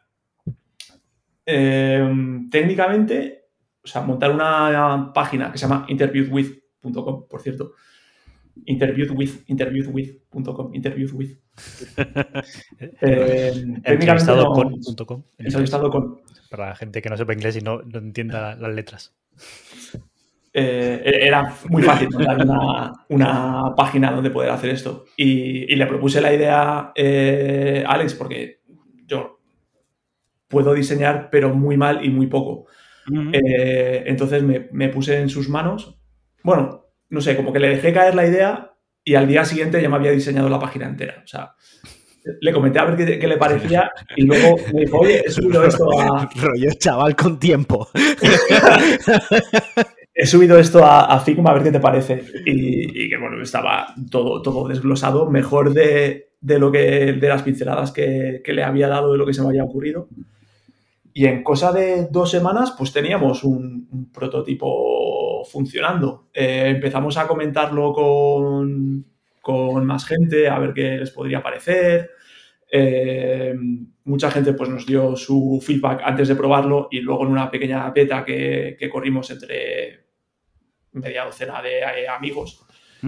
y, y, así es como, como ha surgido. Eh, simplemente, pues eso, como una herramienta para que cualquiera que se ha presentado a un proceso de, de selección, muchos preguntan, no, pues que es solo técnico tal. De momento sí, porque es lo que conocemos, pero eh, que, no te impida eh, escribir sobre lo que tú quieras o, buscar información de la empresa que, tú quieras. Vale. Y esa es mi historia. Esa, es tu historia, muy bien. Desde mi parte es eso, eh, lo que decía Adri, cada dos por tres estábamos haciendo entrevistas y, las comentábamos, y con Marquino también, íbamos comentando, y entonces el día que Adri me dijo, en oye, ¿y si montamos una página? Yo tuve como un flashazo y, ya y la visualicé. Entonces al día siguiente tuve una reunión de dos, tres horas súper aburrido en la que solo tenía que, hablar cinco minutos y el resto del tiempo estaba eh, en Figma, con la oreja puesta en la reunión, pero estaba en Figma diseñando la página. Y, de ahí fuimos evolucionando. O sea, se la enseñé, empezamos las conversaciones de, pues mira, este campo sí, este Y la página también la página también. A ver, todas las reuniones que hacemos de, la empresa son en pelotas. Eso está. Ah, vale, guay, guay, guay. O sea, como, no, como, sano. Como, como, cuando grabé vosotros el podcast. Correcto. Y, y nada, y, ahí un poco, pues, como, como funciona cualquier tipo de proyecto. Pues teníamos un, mínimo y, hablando y comentándolo, pues fuimos, escalando. Este campo sí, este campo no. Eh, esto querrá rellenarlo la gente o, porque el problema de crear una una web con una entrada que es un formulario, desde el punto de vista del usuario, de la usabilidad, es mm, la balanza entre la información que quieres que te rellene la gente y la información que te va a rellenar la gente o te va a decir, mira, esto es muy largo, paso, no tengo tiempo de rellenar tantos campos. Que era un poco el equilibrio que, buscábamos. Y desde el anonimato, que es también en, principio pues lo que queremos que sea más gancho para que la gente se sienta a gusto, eh, tanto consultando como, como eh, bueno, pues metiendo la información. Sí, por supuesto, es, todo anónimo. De hecho, solo pedimos el, correo de manera opcional y por si el día de mañana esa persona quiere cambiar algo que, pueda darnos el correo como referencia. y, nada, y, así surgió la idea de la cabeza de alguien. Yo, quiero haceros algunas preguntas, si me lo permitís, más desde el punto de vista técnico, ¿no? Es como, es como no. Lo primero es, ¿Teníais clara la tecnología en la que lo ibais a desarrollar desde el principio? No. Vale. Porque yo sé que el desarrollo tiene una parte de back y otra de front. Eh, yo sé que Adri es un programador súper cool de front. Winger es diseñador y también ha hecho sus pinitos con front. Entonces, mi duda era principalmente, era, ¿tenéis claro al principio o cómo se decidió? ¿Cuál fue el proceso de, llegar a la, tecnología? Eh, pues fue divertido porque yo esto lo quería utilizar, como, como bien dices, mis conocimientos de, de backend, infraestructura y tal son súper normalitos. O sea, algo conozco porque al final, a base de trabajar, aunque no sea mi campo, solo de estar con gente que se dedica a eso, pues hostia, algo aprendes, ¿no? Y ya veía, de vez en cuando tienes que arreglar cosas y meterte y tal. Eh, me empeciné en querer hacerlo con una tecnología que se llama Rust, que es de eh, Mozilla, los de Firefox, eh, y demás, bueno, la, Fundación Mozilla, que es una, una tecnología que no es propiamente web, pero puedes utilizarla para montar servidores web, puedes hacer lo que quieras. Hay videojuegos programados en Rust. Y, siempre había tenido curiosidad por trastear con eso, entonces me puse eh, como una semana y media o algo así a intentar montar todo el, el backend con eso. para la gente que no sea muy técnica, cuando me refiero al backend, es simplemente una pieza de software eh, que está conectada a una base de datos donde se registran las eh, entrevistas que, la gente añade y se puede consultar y que se la ofrece a una aplicación que está en el navegador, desde donde tú lo vas a, estar consultando. Eh, después de una, pues una semana y media o así, me di cuenta que no había avanzado nada, de que no me estaba gustando programar con, con este entorno, este lenguaje y las herramientas que tenía se me hacía muy árido o, para mi conocimiento era más árido de lo que yo esperaba. Y decidí cambiarlo y en, una noche pues ya lo tenía montado con una tecnología que conocía un poquito más, que es, en este caso es Python. Y, y, me llevó nada, pues eso, cosa de unas poquitas horas. Lo que no había cierto, eh, perdonad, es que justo antes de empezar me, ha salido en LinkedIn alguien que ha compartido que Python es la tecnología, el lenguaje de programación que más recursos consume. O sea, estáis literalmente destruyendo el planeta. Puede, puede, ser, porque más allá de eso, estamos utilizando eh, dos aplicaciones para lo que se podría hacer con una. Sí. Entonces, estamos yendo más allá todavía. Sí, yo creo que desde el principio lo que, estaba claro es que yo iba a hacer la parte más de diseño y lo que se conoce como el front del front, que es la parte más visual del código. Y Adri iba a hacer la parte de la conexión con la base de datos y mm, la parte lógica del front. Eh, más que nada por, los conocimientos que tenemos cada uno. Y luego lo que es la tecnología eh, eh, en sí, yo propuse un framework de, de front eh, Ari dijo que de otro y al final lo que dijo Adri porque todo mi estropicio lo iba a arreglar él. Entonces, pues, lo, que tú quieras porque lo vas a arreglar tú. esa fue la decisión. Eh, el stack de todas formas es muy sencillito. Es, eh, bueno, la, aplicación está alojada en un servicio de, en la nube, obviamente, y, tiene una base de datos con esta aplicación de Python por encima y, y bueno, el frontend es una aplicación en React muy, mínima, que es JavaScript. Vale, vale. Muy bien. ¿Y cómo estas primeras semanas que ya está funcionando, cómo ha ido? ¿Estáis contentos? Va bien en tráfico, eh, regular en cuanto a, creo que la confianza que tiene la gente en dejar eh, reviews. Vale. Cosa que entiendo porque, bueno, a ver, cuando se, publicó y empezamos a dar un poco la tabarra en Twitter, eh, sí que tuvo bastante repercusión y, y eh, a los pocos días salió en una eh, newsletter sobre... Sobre startups y nuevos proyectos. empresas españolas y no sé qué. Y, y sí que ha generado cierta curiosidad, pero creo que el volumen de datos ahora mismo es tan pequeño que para cualquiera es muy fácil identificar eh, quién es el, que lo es, el que lo ha escrito, claro, el que ha añadido algo. de hecho, eh, me pasó una cosa muy curiosa el otro día viendo eh, estadísticas de cómo iba, que vi a, un usuario que en su registro de los pasos que había dado por la página había estado tonteando con, entiendo que en la empresa con la que trabaja, donde trabajan otros amigos míos o gente que conozco que eh, llegó a empezar a escribir el, formulario y luego se echó atrás. Te digo, claro, yo también lo entendería si eh, tú hace poco has hecho un proceso en un sitio donde igual no hay tanta gente como para que sea fácil identificarte y no quieres que, eh, bueno, pues abrir ese melón a lo mejor todavía. Pero bueno, quitando eso, a ver, razonablemente contentos. Tampoco tenemos, eh, o al menos yo no, tengo tampoco eh, ninguna expectativa o, no tenemos una visión de hombre de negocios de cómo tiene que crecer esto, porque creo que los dos cojeamos de la misma pata y es que somos perfiles más técnicos que eh, administrativos para ejecutivos. y, y, yo, por ejemplo, igual que sí tenía muy claro cómo quería que funcionara el flujo de datos, cómo tenía que ser la estructura de toda la página, cómo tenía que ser la comunicación con la base de datos, qué tipo de cifrado tenía que tener todo, eh, qué sí puedo pedir, qué no puedo pedir, qué leyes tengo que cumplir, etcétera, etcétera. En el momento en el que todo estaba funcionando, creo que los dos nos miramos a los ojos y empezamos a llorar porque no sabíamos cuál era el siguiente paso. Exacto. Pero llorasteis de verdad como Nadal y Federer. Sí, cogidos de la mano. Sí, cogidos. Cogidos de la mano. Sí, un poco. Eh, eh, ambos lo empezamos como, pues, pues vamos a hacerlo, ¿por qué no? Sin expectativas de ni monetización ni nada, en plan de, pues, una, manera de distraernos. Y, justo ahora estamos en esa fase de, ¿y ahora qué? O, ¿cómo, lo crecemos ahora? ¿Cómo hacemos que crezca? O que pues ya, está hecho, está corriendo y, eh, no pasa eso, que nos falta esa, esa parte de, vender el producto. Sí, sí que tenemos eh, reuniones con, gente que vamos a hablar con ellos, pero que, eh, claro, eh, el crecimiento orgánico de algo así es, eh, es complicado primero porque es algo bastante de nicho. Sí.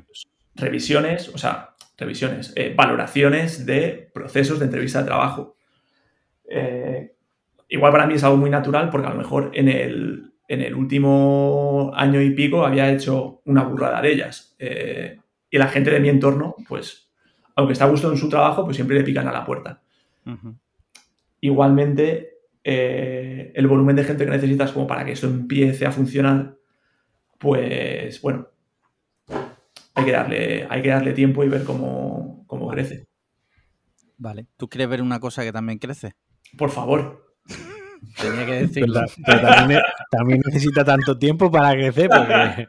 Eh, depende, cuando ah, te, lo, demuestro. Si quieres, también nos miramos a los ojos y, te cojo de la mano. Vale, vale. Bueno, le podemos preguntar a la madre de Inge. ¡Oh! Entonces, eh, genial, genial. Pues mira, yo le he, vamos, he echado un vistazo bastante en profundidad. La verdad, no, no tengo mucho que aportar, pero sí me parece un proyecto. ¿Eh? Aún. Aún, aún.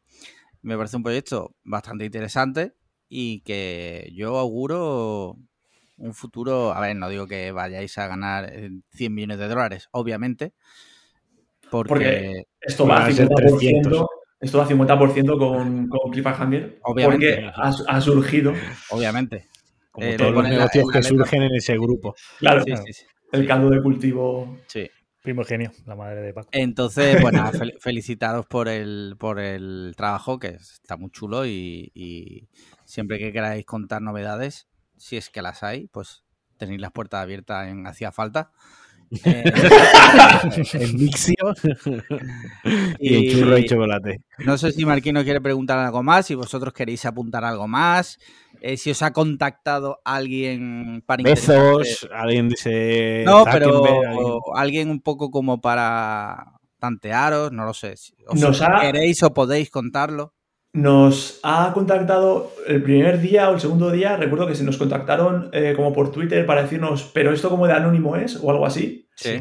Que creo que es eh, pues, el primer miedo de, cualquier persona. Sí, un poco como que de repente alguien, ¿no? Que escriba esa de esa y de repente cuando le da a enviar le sale la cara del que le entrevistó y, le diga, ¡ah, hijo de puta! Claro. Le da a enviar y le llega el mensaje a su red social de que su trámite, su, baja se ha tramitado de la. Le ha sido dado de baja la seguridad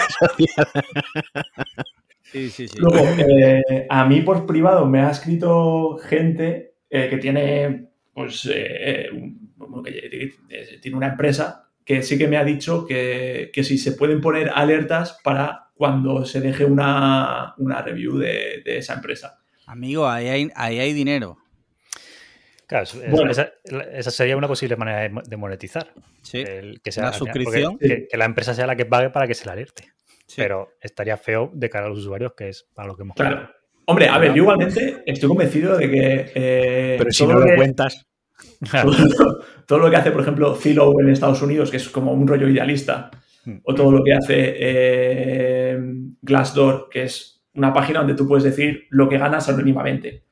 Pues yo creo que eso, o sea, eh, sin paños calientes de anónimo mis cojones. O sea que luego viene cualquier Amazon, agregador de datos o lo que sea, y, Glassdoor pone una bandeja, los otros la llenan de billetes y aquí todos están amigos. Y esos datos te los consumes como, como te apetezca. Entonces, a ver, nosotros sí que tenemos intención de que todo siga siendo, pues, como es, pedir pocos datos, eh, que la gente no tarde ni dos minutos en rellenar el formulario, porque... Pero una cosa, en mi opinión, eh, no está reñida con la otra. O sea, podéis ser 100% anónimos eh, y que a cambio, o sea, y que por el contrario las empresas paguen. Imagínate, esto es un supuesto, ¿vale? Que paguen una suscripción y les llegue, no, no digo que les llegue una, un aviso, pero sí que eh, les pueda llegar una, un informe. Ahí corres un peligro. Porque si yo dejo una, si hoy tú me haces una entrevista a mí, claro. yo la semana que viene pongo la review y a la empresa le llega la, notificación en una semana de tiempo, escoger a los de recursos humanos, que pensamos que muchas empresas tienen, pero a lo mejor muchas startups, y no, y empresas ya de producto, a lo mejor de recursos humanos tienen cinco personas o tres. Pero la diferencia está simplemente en que si pagan le va a llegar un informe y si no pagan se meten una vez al día y miran si hay una nueva review, quiero decir. O sea, la información está ahí. Bueno. Va a estar ahí. Sí, a ver, la, información va a estar siempre. No hemos llegado a ese punto. O sea, nuestro objetivo ahora es que la gente deje reviews, se desahogue con sus buenas y malas experiencias. Yo es que siempre eh, busco que mis amigos se hagan millonarios. Entonces, eh, pienso es. Muy, es muy bello ese mensaje. Sí, a ver, está claro que, de sacar dinero hay que sacarlo por la parte de las empresas, no de la parte de los usuarios. Claro, son los que, nadie va a pagar. dispuestos a pagar, claro. Claro. No, y, los que tienen realmente. Dinero. Eh, no, solo dinero, sino eh, deberes. O sea, algo que hacer con esos datos. Por supuesto, que a gusto con la experiencia de mirar a que me ha liado esta empresa y que sean los de esa empresa los que digan, hostia, pues es que ya hay X personas quejándose de que cuando van a hacer un proceso para tal perfil. Que, que, por ejemplo, eh, por, por, hacer un poco la idea y comentar un poquito para ir acabando, pero comentar un poquito qué review podéis dejar y qué datos podéis encontrar y qué datos se pueden consultar. Una cosa que a mí me gusta mucho es, tenéis un, punto eh, del formulario que es en qué step, en qué paso se ha hablado del salario, ¿no? Que, haciendo alusión al principio de, del podcast. Pues, por ejemplo, una empresa puede decir, joder, pues se me están quejando de que hablamos muy tarde del salario y eso está haciendo que X, X candidatos hayan abandonado el proceso de selección, que como muy bien decía Adri, eso también tiene un coste para la empresa, pues si he puesto dos de recursos humanos, ya hay un, un technical lead o hay un arquitecto, tal, no sé qué, que ha sacado un rato, una hora o hora y media para preparar la entrevista y se me van en el cuarto step porque no hemos hablado del sueldo hasta el sexto, por poner un ejemplo, pues yo ahí tengo un, un, agujero. Ve tomando notas, Adri, porque esto para venderlo eh, puede venir muy bien, porque estoy dando un caso de uso real. Eh, que es lo que se necesita, eh, pues puede venir, oye, pues tenemos que mejorar esto y la gente se nos, se nos va porque se cansa en el proceso. O tiene siete fases, pues oye, la gente se está yendo porque tiene siete fases y esto no está gustando. Vamos a intentar reducirlo a cuatro fases que además ahorramos coste nosotros, tenemos candidatos y agilizamos el, proceso. O viceversa, si el feedback es muy bueno, pues seguir apuntalando esas partes, ¿no? Mira. Lo que, iba, lo que iba a decir, sí, el, problema de los, eh, de los aviones, ¿no? Mítico, de tengo que... Eh, Em, dar soporte a las alas o tengo que dar, bueno, tengo que mejorar la, coraza de las alas o tengo que mejorar, igual no conocéis el, problema de los aviones. no, si es Ryanair lo que tiene que hacer es recortar espacio para las piernas. Es de la, guerra mundial. Sí, un, problema de, ingeniería de donde tienes que mover los recursos. Eh, pues eso, si tú ya ves lo que está funcionando bien, pues sigue apostando por eso, ¿no? Sí, al final lo, que, lo, primero que pedimos es eh, nombre de la empresa, puesto y eh, seniority, si eres junior, senior o tal, porque son, son los tres campos con los que luego la gente puede buscar dentro de las reviews. Y luego lo que ya internamente dentro de la review pedimos, primero si el proceso se ha, completado o no, eh, el número de pasos y en qué paso se empezó a hablar de dinero, si recomiendas empezar un proceso de selección con esa empresa y luego un pequeño campo de texto para que la gente, de texto libre, para que la gente pueda, pueda poner mucho texto. Dar rienda suelta a su imaginación, ¿no? Sí. Ahí sí, que nos, han preguntado eh, si hacemos una revisión de los campos de texto por si la gente se pone a insultar al que le ha entrevistado y tal. Eh, a ver, con esto nos ayudó Sandra, con la, parte legal. La, pareja de Alex. Eh, hay una extensión de responsabilidad, obviamente, si, tú dejas un comentario en un periódico en el que pones eh, Pedro Sánchez no sé qué, pues el periódico no es responsable, ¿no? Por, poner ese comentario. Eh, habrá moderadores y habrá tal, pero bueno, no, no van a, empapelar al país o al mundo o quien sea por, por ese tipo de contenido. Pero obviamente, pues no buscamos que la gente... Cubrirnos las espaldas legalmente. Claro. claro. Muy bien, chicos, pues oye, eh, de verdad, muchísima suerte. Que el proyecto crezca muchísimo y que, bueno, pues que indirectamente ganéis dinero, dejéis de trabajar y, subáis y podáis subir el tier de Patreon. por cierto, os quería decir que tenemos un tier que son 200 euros al mes, ¿vale? y que eh, ese tier te hace patrocinador ese mes. De, ahí lo dejo. Perfil maldita. Sí. Eh, muy bien, pues mira, sí, sí, porque se está alargando muchísimo, pero tengo aquí unos temitas, si, si os apetece. Eh, tengo una noticia que me ha hecho mucha gracia. Eh, os voy a buscar el titular como siempre. Porque... Susto en Murcia. Ojo, imagínate el, nivel, el nivel para que en Murcia la gente se asuste. O sea, tú imagínate el nivel. Se ha encendido la bombilla, por fin. Susto en Murcia. Un caza estadounidense ha roto la barrera del sonido mientras sobrevolaba la región y la gente se pensaba que había sido una explosión. Ya está aquí la guerra. Sí, sí, de plan, de Putin ya ha dado el botón. A ver, en su defensa, en su defensa, tengo que decir que en 2008 en Málaga pasó algo parecido, ¿vale? Y hubo caos, o sea, gente diciendo que le habían pegado cuatro tiros a un guardia civil. Hostia. Sí, sí, sí, sí. Hernani Vibes. Entonces, sí es verdad que, que yo entiendo que si no sabes que un caza va a sobrevolar tu ciudad y rompe la barrera del sonido, entiendo que te lleve el susto, ¿no? ahí, la pregunta que me haría es, eh, ¿cómo de, legal o de esperable es eso? Porque yo entiendo que si tú vas a hacer match 1 o como se llame lo de la barrera del sonido, a lo mejor no lo puedes hacer sobrevolando un área donde hay eh, gente, ¿no? Igual pero a lo mejor, no, no, lo sé, pero a lo mejor tampoco sabes cuándo exactamente vas a hacer match 1. Claro. Coño, pero te vas a, al... al mar o a la mar, claro, A ver, yo supongo que habrán pensado, pensamiento que si yo fuese el general que ha ordenado esa maniobra para ver si alcanzamos en algún sitio, ¿no? minimizar minimizar los daños y si se tiene que estrellar en algún sitio para que mate unos peces que mate murcianos. O sea, es el. ¿Dónde, dónde, dónde tiene menos impacto esto? ¿En medio del mar? No podemos. En medio del mar hay que buscar y todo al pobre lado. Que se estrelle en medio de Murcia, que como esto, escuchan algo raro y todos se ponen en alarma, si se cae el avión, todos van a ir corriendo a ver qué ha pasado, ¿no? O sea, y, si se lleva por delante algún edificio o algún ser humano, pues bueno, oye, el soterramiento de Murcia. Piloto muerto, abono para mi huerto murciano. Claro imagínate Es, hacer la carrera militar en USA, eh, llegar a conducir un caza. O sea, tú imagínate eh, Top Gun, ¿vale? Tú en tu cabeza tú eres Maverick. El puto, Maverick, tú eres el puto Maverick. Y de repente te dicen, Sí, sí. Te dicen. Eh, como sea, cabo, como cojones sea. Tengo una misión para usted. Tiene que coger el caza y romper la barrera del sonido en Murcia. Y lo raro es que el tío no, no cuando sobrevolaba Murcia, no le haya dado el botón de oh, bueno, no sabemos, no sabemos si la maniobra era alcanzar más chuno. A lo mejor le dijeron, tienes que sobrevolar Murcia, el tío le, le dio ah, tanta pereza que dijo, aquí le pisamos a, aquí no hay radares, porque en Murcia no hay radares. Eh, a aquí le, aprieto a todo lo que da el avión, el propulsor, ¡bum! y ni se lo esperaba él, ¿sabes? Ni los murcianos ni él. Ya, por seguir con la ofensa, a lo mejor el, piloto, ¿sabes? Siendo americano y con los conocimientos de geografía que tiene, igual le, le pusieron eh, Múrica, ¿sabes? Múrica. Y, ahí la casa. Dijo, hostia, esto, ¿no? Suena, me suena, sí, sí. Eh, mira, otra noticia también, esta es del día de hoy, ¿vale? Eh, un joven intenta acceder desnudo a un juicio por exhibicionismo. Cinco policías nacionales le han rodeado y le han obligado a vestirse con la advertencia de que sería propuesto para sanción si no lo hacía.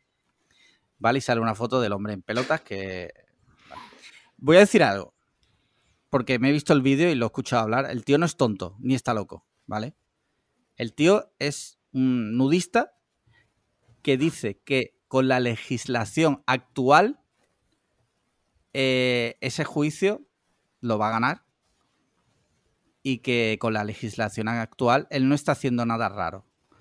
Ya podemos entrar en que si te gusta ir desnudo por la calle, eh, tienes un tiro dado, vale. Ahí yo pero que por lo visto es cierto que lleva razón. Entonces, quizás esto... ¿Pero es ético o es legal? Eh, eso ya será un juez el que lo tenga que dictaminar si es legal o no. Ético, yo qué sé, un tío de nuevo por la calle. Hombre, si el tío está comprometido con su causa, pues... Eh, es que ese es el tema. O sea, yo entiendo que si tú eres un nudista totalmente convencido... Naturista pues, casi ya, ¿no? O sea, llegaba ese... lo está llevando a las últimas consecuencias. Y siempre que sea vencer la burocracia, yo estoy, o sea, yo automáticamente para mí este hombre es mi ídolo. Y te lo juro que ojalá que gane. Ojalá que gane. Yo recuerdo en, San Sebastián había un tío que iba, en bici desnudo y, le empapelaban y tal, pero pues lo volvía a hacer porque pues para él era su... Pues seguramente es que a lo mejor no le llegaban ni las multas. No, no lo sé, pero bueno, que... no, lo. ¿Te imaginas? Enséñame el DNI. Y lo saca del culo. El de la noticia tan nudista no sería si llevaba zapatillas. Yo estaba, tío, estaba pensando en lo mismo. A ver, eh, mucho de un nudista nudista, pero va con zapatillas, tío. O sea, venga, va. ¿Qué quiere decir eso? Ve descalzo, valiente, machote. Exacto. Claro, pilla el SIDA de un cristal roto o de una jeringuilla del suelo, o lo que sea, yo qué sé. sí.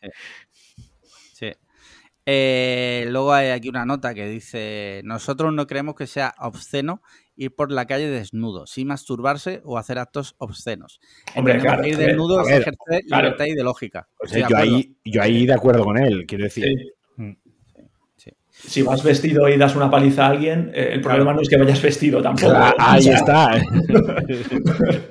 Pero que seguro que si te dan una paliza y el tío va desnudo, como que te jode más. Depende de con qué bueno, seguiremos, seguiremos muy de cerca esta noticia. Porque si se descubre que previamente has pagado, ¿sabes? Algún tipo de. Yo te, yo te iba a decir que cuidado que si gana, igual sienta precedente y empieza a ir peña desnuda por la calle. Pues es bastante probable. Lo que pasa es que entiendo que si gana, si finalmente gana, pues tendrán que cambiar la ley. No sé. Eh, ¿cómo, de restrictiva es la ley ahora? O sea, ¿qué tienes, ¿cuál es el mínimo número de prendas de ropa que debes llevar? Ese es el tema. O sea, eh, Puedes ir en calzoncillos y eso ya está. Pues no lo sé. Y otra cosa, eh, ¿te pueden impedir entrar al juzgado? Porque claro, si te impiden ir desnudo, es lo que tú dices.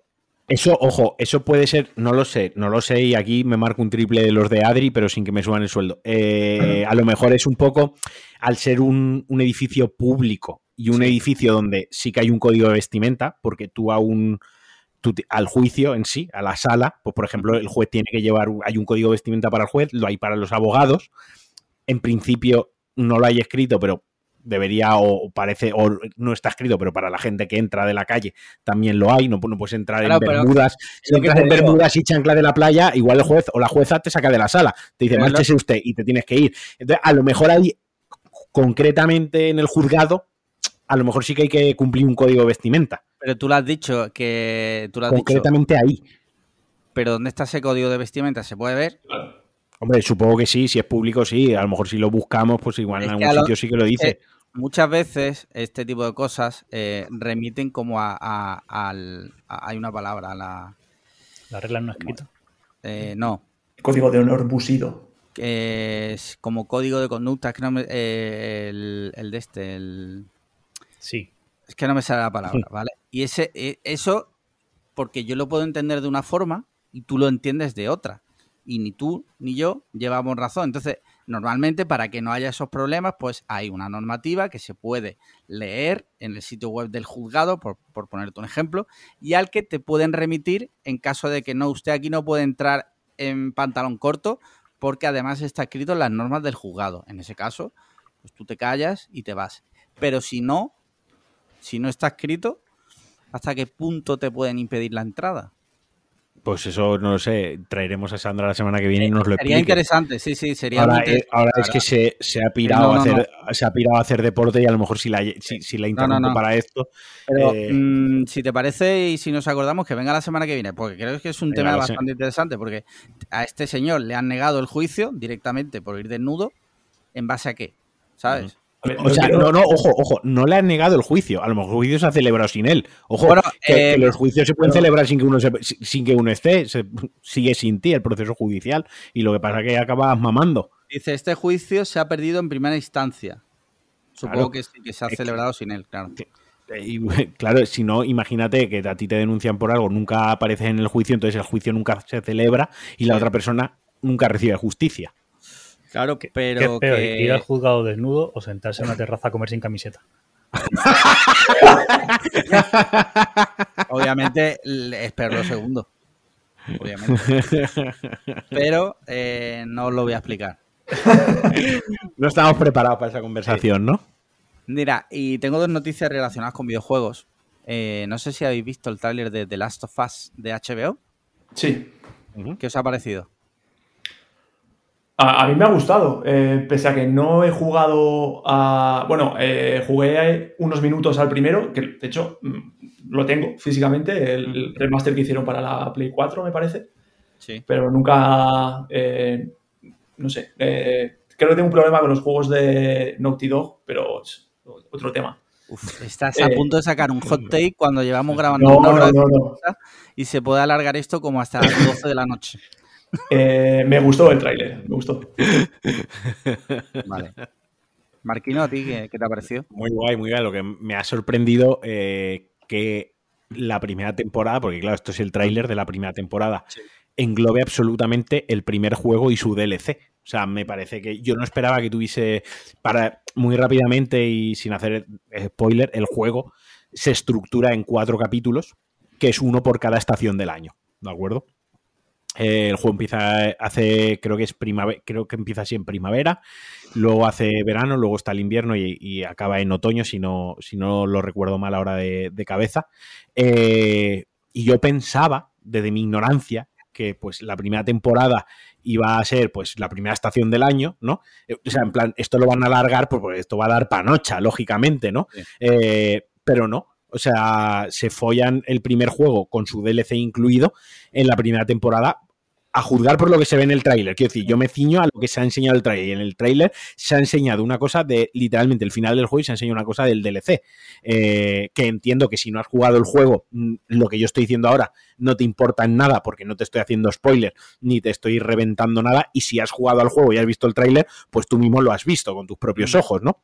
Eh, pero me ha sorprendido eso. Dicho esto, eh, como la clavícula de un Transformer al ver el, el tráiler, o sea, ganazas de, de, de, ver la serie, el hype eh, por las nubes y solo le pido a la serie que por favor más allá de lo impactante visualmente que pueda ser, porque hay panochada HBO, porque está Sony metida por el medio, porque también está Neil Druckmann, también ha participado en la, en la serie, etc, etc, que no dejen de lado lo más importante de Last of Us, que es todo el componente humano y toda la, toda la moralidad eh, toda la ética sobre la que trata realmente eh, esa historia, ¿no? Que al final es lo que importa más allá de los zombies chasqueadores infectados, lo que mola realmente es lo que, lo que plantea durante la aventura y al final de ella.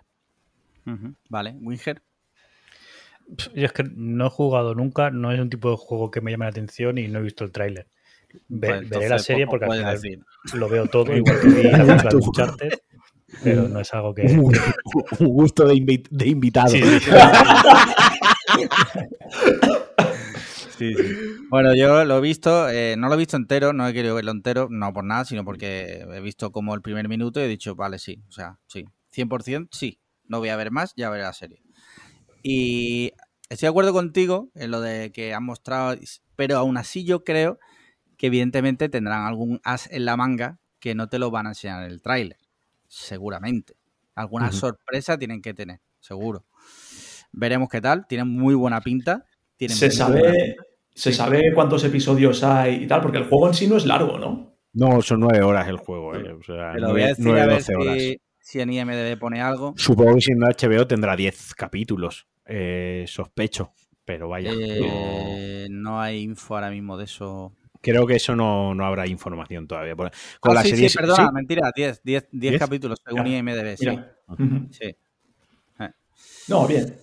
Bien, sí. Si no lo alargan y lo convierten en un Walking Dead eh, chungo, eh, puede funcionar muy bien. Sí. Y ya si os parece la última noticia, y es que parece ser que el FBI ha atrapado al hacker que filtró GTA 6. ¿Ah, sí? Sí, es un chaval de 17 años. Esto es supuestamente, ¿vale? Todavía no hay información oficial. Eh, por lo visto era un británico, un chaval británico de 17 años, que pertenecía a un grupo de hackers. O sea, no ha sido él solo por su cuenta.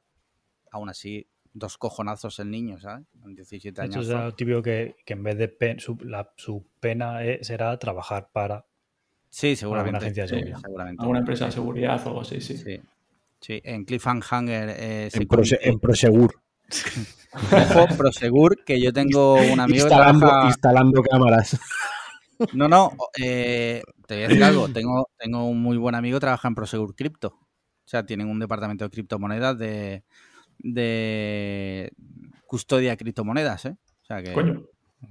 Sí, ahí hay negocio. Donde hay negocio, entran las grandes compañías, tío. Igualmente, eh, no, ¿no pensáis que se armó mucho revuelo con todo lo que se filtró del GTA y al menos a mí ya se me había olvidado, o sea, sigo completamente. Ese día y ya está. Sí. Es que vivimos, en, vivimos en una sociedad, dos puntos, eh, donde o lo que hoy es noticia, eh, mañana, o sea, me la suda, ¿sabes? No, pero igualmente, esto creo que lo estuvimos hablando, no sé si en, el grupo de Telegram de Cliffhanger o en el de eh, Pulsa Start, que, bueno, sí, se ha armado mucho revuelo, todos lo hemos curioseado, pero no me va a fastidiar el. No, claro. Porque tú puedes, porque tú puedes, en este caso concreto, tú puedes piratear, iba a decir, tú puedes hackear 90 vídeos y mogollón de, mogollón de contenido, ¿no? Pero lo que tú no puedes hackear es el prestigio que tiene GTA. O sea, lo que es ese nombre, que eso, eso es lo que más valor tiene de la compañía, realmente es la IP, la, propiedad intelectual como, como tal, es lo que más dinero vale. ¿Por qué?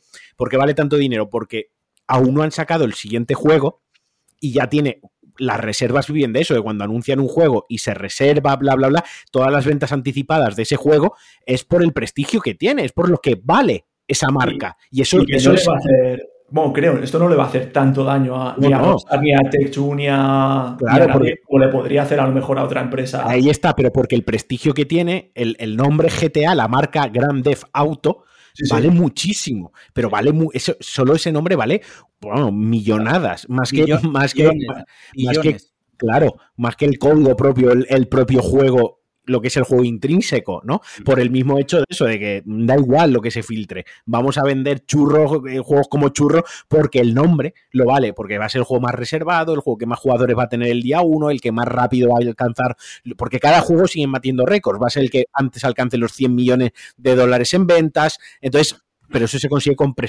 con prestigio, es lo que hace el nombre. 20 años en sacar uno nuevo.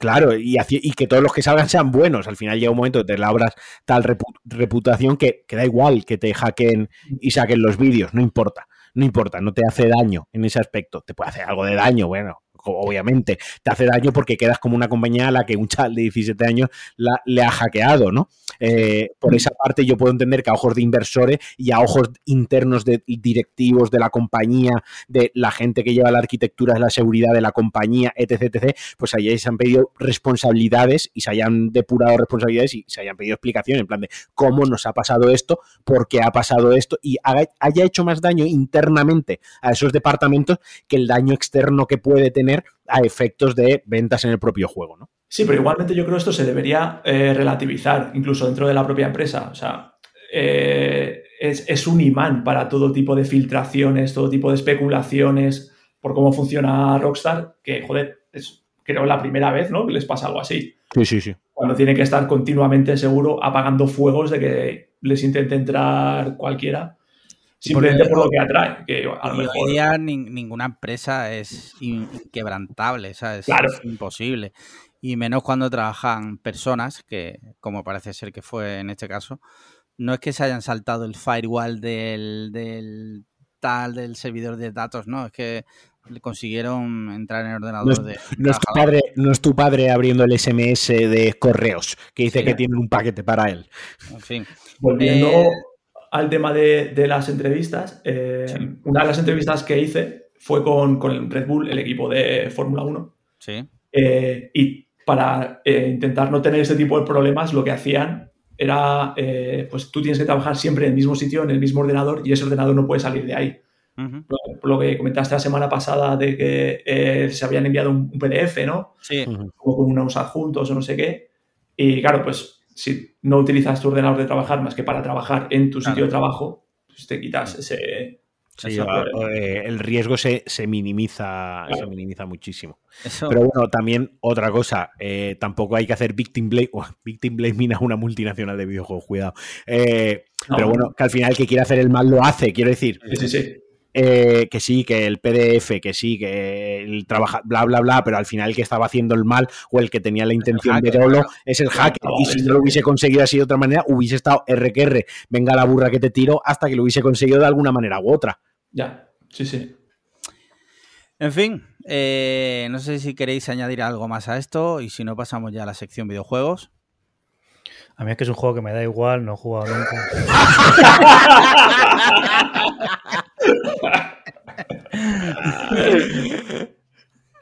Eh, joder. Muy bien, pues nada. Eh, videojuegos, ¿qué tal? ¿Cómo ha ido la última semana en tema de videojuegos, chicos? ¿Habéis jugado algo? ¿No? Winger, tú te pregunto a ti primero qué lo, lo mío va a ser rápido, no. Tengo, hasta incluso el PC, los cables desconectados. Hostia, eso es duro ya. No, juega nada, no juega nada. Es duro. Sí. ¿Ni en el móvil? Ni en el móvil, no. Prefiero ver series y películas que jugar. Vale, vale, vale. Eh, Adri. Está una cosa, Winger me imagino que está hablando bajito. Porque sabrá. Lo digo porque quien lo escuche sin el contexto, pues habrá dormido su hija, me imagino, o será la hora por la hora que son las nueve y estará manteniendo un perfil bajo para, no molestar, ¿vale? Ya lo La tengo, la tengo dormida en la habitación de al lado y no. me lo he imaginado, me lo he imaginado. Sí, sí. Hmm.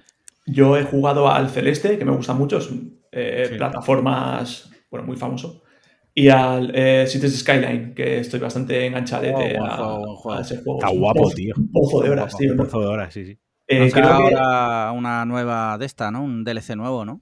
No lo sé. Yo estoy jugando a uno que está en lo de PlayStation. Sí, eh, creo que es el base, el base. Sí, sí, pero bueno, para mí tiene ya una pila de cosas. Y generalmente estoy en el, en el polo diametralmente opuesto a los que realmente le interesa este tipo de simuladores de cosas pero he caído aquí y, vamos, como heroína. A ver, es, un juego de gestión urbanística. Mm. Eh, escucha, que es muy. Aunque tú quieras rehuir de eso, es muy de tu perfil. La gestión urbanística. Eh, no jodas, Adri, tío. Que, que hacen los crucigramas del New York Times, ¿sabes? Que, que, si vas a jugar algo iba a ser a esto. Yo creo que te molarían juegos tipo Factorio o el Satisfactory de, de gestión de recursos y tal, tío. Nunca, no, no he jugado nunca a esos, ni a los de las granjas, ni. Prueba el Factorio. Había uno en Apple Arcade. Eh, ¿Cómo se llama, tío? Estaba muy chulo también. Tenías que gestionar como una ciudad, pero súper como minimalista, ¿no? Estaba muy guapo. Eso sí, el móvil, tío, yo cuando jugué, el móvil se te ponía sin exagerarte a 100 grados. ¿eh? Ah, pues Nunca habéis jugado al juego de los clips. No. Que es una fábrica de clips, ¿no? No. Hostia, es una bizarrada, ¿vale? es un juego online que es básicamente una página web, creo que está hecho hasta en JavaScript, donde tú tienes una fábrica de clips. Entonces, cada vez que haces clic, fabricas un clip. ¿Un qué? Un clip. Un clip de. ¿Un clip un qué? No. Y eh, pues bueno, al principio solo tienes que hacer clics. Entonces vas generando número de, de, clips que luego puedes vender. Según lo vendes, puedes generar más clips generas más recursos, eh, haces un autogenerador de clips que te va dando también más recursos, total, terminas haciendo movidas nucleares. Sí. Esos se, llaman idle, Games, creo que se llaman. Sí, sí, sí, sí, sí. Eh, pues eso sí, eso también me, engancha mucho, ese tipo de cosas. están guapos también. Entonces prueba el Factorio. Prueba ese, ese rollo. ¿Cómo se llama? ¿Factory? Factorio. Factorio. Ah, es un juego que, en plan, que tú caes en un planeta y tienes que empezar a coger recursos para generar máquinas, para hacer otros recursos, para, y vas evolucionando la tecnología, pero es un vicio porque, porque influye incluso el cómo organizas las máquinas y, la, y las cintas y todo. De esos, estuve un tiempo jugando a uno que, eh, Marquino seguro que lo conoces, el Dwarf Fortress, que es un juego como de consola. Eh, bueno, sin el cómo, es un juego de consola. De consola de terminal de comandos, quiero decir. Ah, vale. Eh, que básicamente pues, eres un enano minero. Un, enano que va bailando por el monte, pero, pero minero. ya está. Muy bien. Yo esta semana le he estado dando, sigo dándole muy duro al Cyberpunk. Eh, llevo un viciote espectacular a ese juego. Porque eh, más allá de que lo hayan arreglado o no lo hayan arreglado, para mí está muy guapo, pero tiene, adolece de ciertos errores graves para mí, pero bueno, eso ya lo comentaré más extensamente donde corresponda. Pero la historia principal es un thriller de ciencia ficción al estilo, al estilo, entre comillas, Blade Runner, eh, Ghost in the Shell, etc, etc. Toda, toda, todo este tema de corpos, ¿no? Porque cuando entras en el futuro, en el megafuturo de Blade Runner y de este estilo, y de Alien incluso, están las megacorps, ¿no? que, siempre hay como dos o tres megacorps que se han dividido el mundo, que al final no deja de ser como una crítica al, capitalismo y a la globalización en el futuro, incluso en Avatar también está. Y al final, pues es eso, es, una, es un thriller con megacorps ahí metidas, con, con tú que eres... Eh, me gusta porque no eres el típico matado de la calle que un poco, poco vas escalando. Aquí ya tienes como una reputación. No eres el, eres un buscavidas, eres como una especie de mercenario chico para todo o chica, depende cómo te hagas el, el, personaje, que tanto haces de detective como haces de mula, como haces de sicario, ¿no? Eh, entonces ya tienes como cierta reputación, te respetan, tienes enemigos, tienes aliados, o sea, no empiezas en la mierda, que ya estoy un poco cansado de esa historia del héroe, ¿no? De que nace de de la nada y llega hasta arriba y tiene pues todo ese rollo por detrás de qué está pasando con la corporación, quién está engañado. Hay un asesinato al principio de, del juego, el juego parte de, un asesinato, ¿no? Eh, que enmarronan a otra persona y estás ahí como descubriendo, sacando los trapos, es peligroso para la corporación, hay gente que no quiere ayudar, hay gente que, que pone trabas, etc, etc.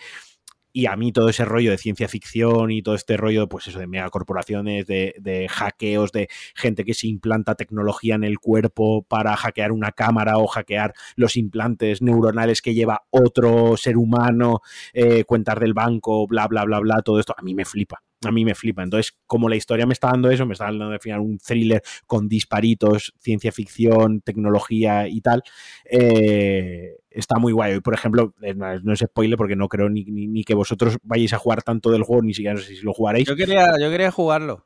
Pero he hecho una misión secundaria que al final ha acabado. Hay como puedes tener relaciones sexuales y, noviazgos en el juego, ¿no? qué rico pues he, llegado a una misión que pues te conectabas a una nave con otra persona, ¿no? Y era como un poco lo de Pacific Rim, que tiene que haber dos pilotos para, llevar la, nave. Y eso de repente era desembocado en una escena muy sórdida de sexo intraneuronal con la máquina de por medio eh, al más puro estilo Demolition Man, ¿no? Cuando Sandra Bullock se pone el cacharro de tener sexo y, han acabado y lo han acabado follando dentro de la propia nave. Bueno, en fin, una bizarrada de esas. Una, eh, pregunta que te hago. ¿Qué? Eh, conforme ocurría esa. esa Zurraba la, sardina delante, de la perra. Sí. Vale, vale, la perra y le dicho, ven, Ripley, mira. Y me he zurrado la sardina a las 5 de la tarde. No te jode. que total, que la historia a mí me está gustando mucho por el tema de de la, pues eso, del thriller, etc, etc. Entonces yo recomiendo una cosa que yo suelo recomendarla, que es si te da pereza jugar un juego, pero tiene una buena historia, ponte la historia en YouTube. Sí. Y así te enteras de la historia, que es como una peli, no te comes lo de jugar las 30 horas que llevo yo, voy por la mitad del juego, o sea, eso se me va a ir a mí a 100 horas ese juego, no te lo comes porque te ponen la película y resumida en, en 5 o 6 horas y te enteras de la historia. Vale. Es de eh, CD Projekt Red, ¿no? Los de Witcher. Los polacos. Eh, yo con ese juego tuve un problema con las secundarias que me parecían tremendo peñazo y bien largas. Eh, a mí personalmente lo que me gustaba de la secundaria es que era eso, que no eras un recadero de se me han perdido siete ovejas y cogen al, al soldado o al tío más pro de todo, de todo el país para que te busque las siete ovejas, sino que eran secundarias trascendentales. Pero eso ya va para gusto. Pero aquí son de ese estilo, ¿eh? Aquí, aquí no es recadero, aquí vuelve a ser. Eh, además son secundarias que haces una parte de, para un personaje tú te olvidas y a los cinco días te pega una llamada y te, puedes volver a mi apartamento que ha pasado esto y que si quieres lo dejas morir, le contesta y dice, no, no voy a ir y eso ya lo pierdes. Mm. Pero si vas, retomas la historia donde se quedó, ¿no? Eh, bueno, me parece interesante. Sí. Vale, vale. Eh, yo, como comenté el martes pasado, me compré el Return to Monkey Island. Oh. Eh, he podido jugar 20 minutos, ¿vale? está bien, gráficamente está muy chulo. Eh, es exactamente lo que esperas del juego. Perfecto. Porque las aventuras gráficas creo que es un género que ni, ni, o sea, no ha evolucionado ni debe evolucionar. O sea, solo debe evolucionar a nivel de narrativa, a nivel de, de, de cómo jugar. Creo que es perfecto tal como es. y evidentemente no es para todos los públicos, No, claro. pero tienen que ser así. Y ya está, no he jugado nada más. Básicamente. Pues muy Tema bien. series, tema series, ¿cómo vais? Yo solo he visto el último de los anillos de, de poder. A los años de poder, ¿vale? De los piniwinis. Mm. A mí me está gustando mucho, pero claro, eh, para mí eso es eh, carnaza. Sí. Eres Entonces, tolki- tolkieniano, soy- ¿no? ¿Cómo, cómo se llaman los fanáticos de Tolkien? Gente guapa, interesante se llama. Eh, sí, sí, sí. A mí eh, soy de los que se han leído más allá de El Señor de los Anillos y el Silmarillion. Ujú. Y claro, yo también entiendo que eh, muchas cosas son café para muy cafeteros. Eh, pues eso, eh, tienes que estar dispuesto a estar 100 páginas leyendo cómo te describe una vaguada y el sauce que tienes al lado. Entonces, bueno, la serie pega a lo mejor un poco de tirar para ahí, que al- eh, hay gente a la que no le puede atraer tanto, pero a mí me está dando justo lo que, lo que busco y como visualmente pues está muy chula, aunque en la narrativa se puede hacer un poco más espesa, me tiene igualmente enamorado. Claro, muy bien. ¿Y tú, Wiger? Pues, aparte de las dos del momento, que son la de los anillos y la de los dragones, Sí. que sea, pues cuando salen, pues intento sacar un huequecillo y, y verlas. Las que estoy viendo así más en serio, una es la de Dahmer, de, que está en Sí. Netflix. Qué chula, esa me la pongo mientras trabajo, me la pongo así en un lado de- del, del segundo monitor y la tengo así de fondo. Jefes Y- del mundo, eh, trabajar desde casa. O sea, POV, trabajas desde casa. Bueno, Literal, ver una serie. También lo hacía en la oficina, no pasa nada. Y. Claro, lo, hago mientras trabajo, no dejo de trabajar para eso. Y la que sí que estoy viendo más en serio es una de Apple TV que se llama Bad Sisters, Malas Hermanas, que es una serie británica, son- creo que son siete, siete capítulos. Y va de. Son cinco hermanas, pues va de como cuatro. eh, buscan o se organizan para matar al marido de la, de la quinta, porque es muy maltratador, muy tal. Y, pero, pero no es una serie oscura, es con toques de humor y, y de cómo lo intentan y fallan. Humor negro, ¿no? Me gusta Titanic. mucho el No matiz de, de muy maltratador, como si existe, como la escala, ¿no? Hay poco maltratador y muy maltratador. Sí, porque, porque además, eh, pero dos maltratador de, los cabrones porque es psicológico, que es como que eh, eh, es más. Y, y, y se da de, de bueno. Entonces, eh, no sé, me está gustando mucho, la recomiendo muy, muy mucho. Vale. Eh, la de Dahmer, eh, llevamos tres capítulos. Me está flipando, o sea, pero me está flipando. ¿Te sientes identificado con el protagonista? Sí, totalmente. Eh, por lo de guardar nevera- eh, cabezas en la nevera, porque probablemente y posiblemente la próxima que guarde la nevera sea la tuya. Total, que la serie me. O sea, el. eh, joder, es Peter Evans, el, Sí. el prota. Peter Evans. Increíble, o sea, tío, un actorazo. O sea, ese chaval es un actorazo. O sea, me, actor, sí. me flipa cómo se mete en el papel, porque además el, el primer capítulo me parece soberbio, me parece buenísimo el primer capítulo, eh, y cómo se mete él en el papel, porque al final lo sobrelleva a él, ¿no? Al final es su actuación lo que, lo que lleva a la, la serie. Me parece increíble, eh, me ha gustado mucho. Yo vi también la de una que se comentó en el grupo Sins of Our Mother, los pecados de nuestra madre, es Eh, una... un docu, un true crime de tres capítulos, me pareció bastante nefasto. O sea, Sí. sí, sí. O sea, ni me parece el crimen excesivamente atroz, ni. Y creo, creo que lo alargan mucho. No, lo ojo, alargan- ojo, espérate un segundo. Literalmente, una madre mata a sus dos hijos, uno de ellos autista. Hostia, Marquino, no me. Quiero decir, claro. cosas peores se han visto. Sí, en sí, el ya. sentido de. La de- escala Bretón, ¿no? Claro, la cara Bretón no me parece lo más loco, ¿sabes? Eh, o los padres estos del pececito, este del chaval del pozo, que llevan como tres hijos seguidos pasados por la guadaña. Ah, O sea, ha- han mezclado el pececito, que era Ah. el pescadito, fue el, eh, el niño que mató a Ana Julia Quesada. Esa, eh, Vale. con el otro, con el del pozo, que también es como el segundo, el tercer Julen. hijo que se les moría, Julen, eso. La cuestión, a lo que iba, eh, The Point. Lo primero, que dura tres capítulos, una historia que se podía contar perfectamente en una película de dos horas o en un documental de, de una hora y dos, dos horas, porque eh, todo esto es súper reciente, pasó como en do- de 2019 hacia aquí. Eh, entonces es como que lo alargan en ciertos momentos y, y tal. Entonces, y ya te digo, el crimen es chungo, pero la- hay cosas más chungas.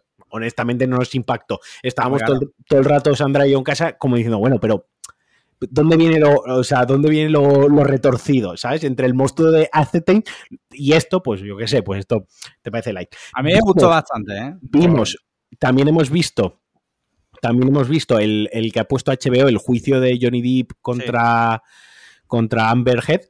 Eh, a ver, está guay desde el punto de vista que, o sea, explica muy bien todo, o sea, explica muy bien el fenómeno que pasó con el juicio. ¿No? Eh, y lo ¿Qué? Se ha ido Adri. No le ha gustado lo que estaba diciendo el juicio y se ha ido. Ya, ha vuelto. Eh, digo que lo que estructura muy bien, porque claro, el, juicio al final todos o casi todos lo seguimos o a través de redes sociales o a través de YouTube o a través de titulares mal sacado, TikTok, sacado de contexto. Y sí que es verdad que esto lo que hace es que lo, como que estructura muy bien la información, ¿no? Y luego el primer capítulo es la verdad de Johnny, se llama así, y el segundo capítulo es la verdad de, Amber, ¿no? Eh, lo que sí que es verdad que los abogados de Johnny Depp se prestaron a participar en el documental, Literalmente que cuando ellos están preparando el la sesión del día siguiente, pues tienen una cámara puesta en el hotel y los ves con las pizzas, con el despacho, como pues vamos a sacar esto, tal, no sé, y los abogados de Amber Heard no. Por lo tanto, cuando pasa lo de la verdad de Amber, los que intervienen en los huecos en los que habría metraje de los abogados son analistas de influencers, o sea, es gente que se dedica a la prensa rosa eh, o a la prensa amarilla en Estados Unidos, ¿vale? Obviamente, eso es un punto de vista sesgado. Eso está sesgado ya porque, porque está desbalanceado. No es lo mismo que los que hablen sean los abogados que han estado dentro del, proceso y la otra parte, quien hable a favor de la otra parte o exponiéndolo de la otra parte, sea gente que literalmente la información que han tenido es la misma que hemos podido tener nosotros, simplemente que lo han vivido y lo han seguido totalmente de cerca, ¿no? Lo que pasa es que si... dale, dale. No, que si los abogados de ella nos han querido prestar, la alternativa era no hacerlo. A ver, la alternativa era hacer un documental donde ya totalmente fuese polarizado y fuese alineado en una de las dos partes y obviamente no tenía interés porque entonces ya no es un documental sobre el juicio, es un documental defendiendo a Johnny Depp, ¿vale? Entonces claro. el interés. Bueno, yo la lectura que estaba haciendo era esa, que eh, parece que los de Johnny Depp tenían muy seguro que iban a ganar, porque si no se presentan a esto, y los de Amber tenían muy seguro que iban a perder, porque si no se hubieran presentado. O sea, ah. la, lectura que dio Sandra, como experta del tema, fue tal cual fue esa. Fue, es que estos tenían totalmente claro que esto lo, ganaban, eh, y estos tenían totalmente claro que iban a perder. Entonces, mm, eh, y, y, otra lectura es, estos tenían muy claro que su cliente era más, entre comillas, más tratable, ¿no? Iban a poder, y la otra, la otra parte, la clienta a lo mejor les iba a poner incluso las cosas más difíciles por, por, X motivo y no querían que se viese toda esa parte porque incluso podía afectar a posteriori en su imagen, ¿no? Porque eh, al final esto es un, lo dicen muy bien, esto es un juego de imágenes, o sea, aquí lo que importa realmente ya no es ni los millones, ni quién tiene razón, ni quién no tiene razón, aquí lo que importa es, volvemos al prestigio, la credibilidad y la imagen que ha salido más reforzada o menos reforzada después de, del juicio. Pero bueno, la cuestión que como a modo de estructurar la información, si te quitas el, esto de, bueno, yo no me voy a creer lo que me digan aquí, ni tanto por un lado, simplemente quiero tener la información estructurada y de cómo ha funcionado el proceso, ¿no? Porque dejaron por primera vez que entrasen las cámaras, eh, todo, está todo el juicio bien grabado en buena resolución, etc. Entonces, como curiosidad de cómo funciona un proceso de esto, es un juicio y tal, está, está guay. Eh, y eso es, luego he seguido viendo La Casa del Dragón, el último capítulo no me ha entusiasmado mucho y los anillos de Pini Winnie, pues sí, me sigue, me sigue gustando, pero sigo, me mantengo fuertemente en mi postura de que es una serie para los que nos gusta la turra. O sea, te tiene que, tiene que estar en la turra y te tiene que gustar la turra y te tiene que gustar que te den la turra. Si no te gusta la turra, aguantarás dos capítulos por lo bonita que es la serie, porque es bonita, pero al tercero le dirás, mira, me bajo de, este tren. Eh, te tienes que estar metido en el rollo de la turra. Ya está. O sea, es, no, no es, no, no se puede defender de otra manera. Vale, vale, vale. Mira, yo he estado viendo, terminé Pachinko de Apple TV Plus. Está, bien, ya lo he comentado varias veces, pues una novela de coreanos y japoneses. Sí es verdad que los japoneses salen bastante mal parados, eh, no sé, la verdad es que no tengo ni puta idea de historia de Japón ni de historia de Corea, pero el documental no nos deja nada bien. Tiene sus rollos racistas con los coreanos. Sí. Bastante. Y ahí, ahí te explican un poco el trasfondo de dónde viene todo eso, ¿no? Y bueno, pues lo dicho, no tengo ni idea de si será verdad o no. Pero ahí está. Luego yo por mi cuenta empecé a ver en, en HBO From, una serie que recomendaron eh, bastante recomendada fuera del grupo y también en el grupo, que varios, varios mecenas la habían visto y mm. le, está gustando. Está bastante guay porque recuerda a eh, ciertas series, tipo Perdidos, todas estas series donde te meten como una, una trama así como de, de cosas raras y tal, ¿no? Básicamente va de que una familia va en una caravana, en una, auto, una autocaravana, llega a un pueblo y resulta que de ese pueblo, una vez que entras, ya no puedes salir. Y por las noches, cuando se hace de noche, aparecen unos monstruos con forma humana que si le abres la puerta de casa te matan. Eso es Murcia. sí. y está guay, está guay. El primer capítulo eh, eh, deja bastante alto el hype y, porque es verdad que es donde está lo gordo. Y luego pues se va desarrollando bastante bien. O sea que la voy a seguir viendo. Eh, luego hemos empezado, vimos el nuevo capítulo de Las Kardashian, que se estrenó el día 22 en Disney Plus. Y empezamos anoche, que vimos solo 20 minutos. Eh, ¿Cómo se llama? Por mandato del cielo, creo que es, ¿no? La Hostia, sí, bueno. Sí, sí, Pues la empezamos anoche. Vimos 20 minutillos porque ya era la hora de acostarse, pero tiene muy buena pinta. Te va a gustar esa. Sí, sí, tengo, tenía muchas ganas de verla, la verdad. Encima, eh, el libro en el que se basa, Sí, el libro en el que se basa es de el que hizo eh, Into the Wild, que fue el, chaval este que se va a Alaska. Sí, mm. sí. Pues eh, es del mismo autor, que hace periodismo ah, de ese mismo, o sea, de ese rollo. Sí, sí, no, me acuerdo cómo se llama el nombre, pero bueno, es el, mismo perico. Te digo, Into the Wild no me gustó nada. Por, una razón.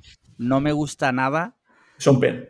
No, Sean Penn no. Eh, o sea, el, el personaje en el que se basa la persona si es tal como lo cuentan en la película, me cae mal. Sí, sí, sí, sí. a, mí me gusta la película porque no empatizo con el tío. Claro, y porque al final muere. Claro, sí, sí. muere solo y es como, bien, esta persona es gilipollas. Sí, sí, sí, sí. Por encima lo tenía todo de cara. Sí, la verdad que sí. Eh, y creo que ya está de series. Tema peli. Yo no he visto ninguna, así que. Yo he visto tres que las tengo aquí apuntadas. Eh, una es Elvis, que está en HBO, que es una película que han sacado hace poco de, eh, bueno, Tom Hanks haciendo como del manager de Elvis durante su carrera y cómo lo manipulaba y tal. Yo no tenía mucha idea de, la vida de Elvis más allá de que murió en el váter. Y, bueno, no es un documental, pero está entretenido y el, chaval que hace de Elvis Presley pues se le parece.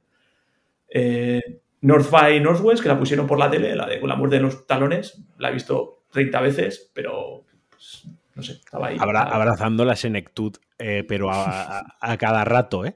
Pues al loro, que la que queda es Rifkin's Festival, la de, la de Woody Allen, sobre el, Festival de Cine en San Sebastián.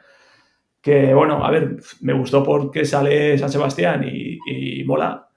Y luego la película, pues bueno, creo que es un poco café para muy cafeteros, que te tiene que gustar mucho Woody Allen, las películas que hace Woody Allen, cuando quiere hacer una película de Woody Allen y, que se nota que se metió con, no sé si fue Scorsese y, Milos Forman o como se llama el checo este para hacerlo de, eh, de Preservation Club o, ¿sabes? Esto como para que las películas sigan siendo eh, canónicas y que no Sí, sí, o sea, muy de, cine de señor. Eh, pues eso, te meten por ahí a, a Buñuel, a Mark Bergman y tal como Woody Allen queriéndose mucho y, dando a entender que le gusta mucho el cine y que quiere seguir haciendo cine y bla, bla. Que bueno, al final ha sido la última película que, hace, pues ya se ha jubilado, ¿no? Pero bueno. Eh, me gustó, pero tampoco la recomiendo y creo que Woody Allen tiene 50 películas mejores, vamos, sin exagerar. Sí. Winger. Yo películas no he visto, solo he visto series. Todos los días pongo en mi lista de ver Alguna, pero nunca la veo. Acabo viendo series. Cuando la niña cumpla 18 años, te vas a inflar de películas, ¿no? me voy a pegar un maratón. Muy bien, pues yo creo que con esto. Bueno, Marquino. Sí, yo he visto, he visto así una película que se llama Good Night Mommy. Buenas ah, noches, mamá. el remake, ¿no? Sí, he visto el remake de la, de la austriaca. Eh, está guay. Está, o sea, la historia me, gusta. Es una película. No es de terror. O sea, habrá quien diga que es de terror, pero esto no es de terror. Es una peli de suspense. Es un thriller con suspense. Elevated horror. Sí. Vale.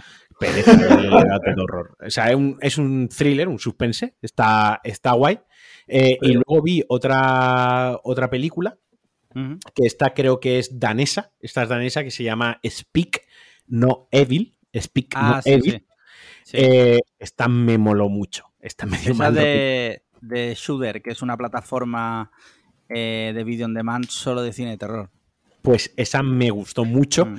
porque además es una película que va sobre lo socialmente incómodo el terror lo basa en cosas socialmente incómodas y básicamente parte de un punto que ya es una mala idea desde el principio, que es eh, dos parejas que se conocen en, un, en la Toscana, en, un, en Italia, pues van como una especie de no de spa, de, casa rural de estas, pues que tiene habitaciones y tiene piscina, bla, bla, bla, bla, y son una pareja de los Países Bajos eh, y otra, otra pareja que es de Dinamarca. Y se conocen y bueno, los del Países Bajos invitan a, los de Dinamarca a pasar el fin de semana a ellos y a su, a su hija, ¿no? Porque ellos tienen un hijo pequeño. Entonces la película va escalando en situaciones incómodas, pero situaciones incómodas, rollo, eh, les dicen, oye, salimos esta noche a cenar, que os queremos invitar a un restaurante que hay aquí al final de nuestra calle, que es muy bueno, ¿no?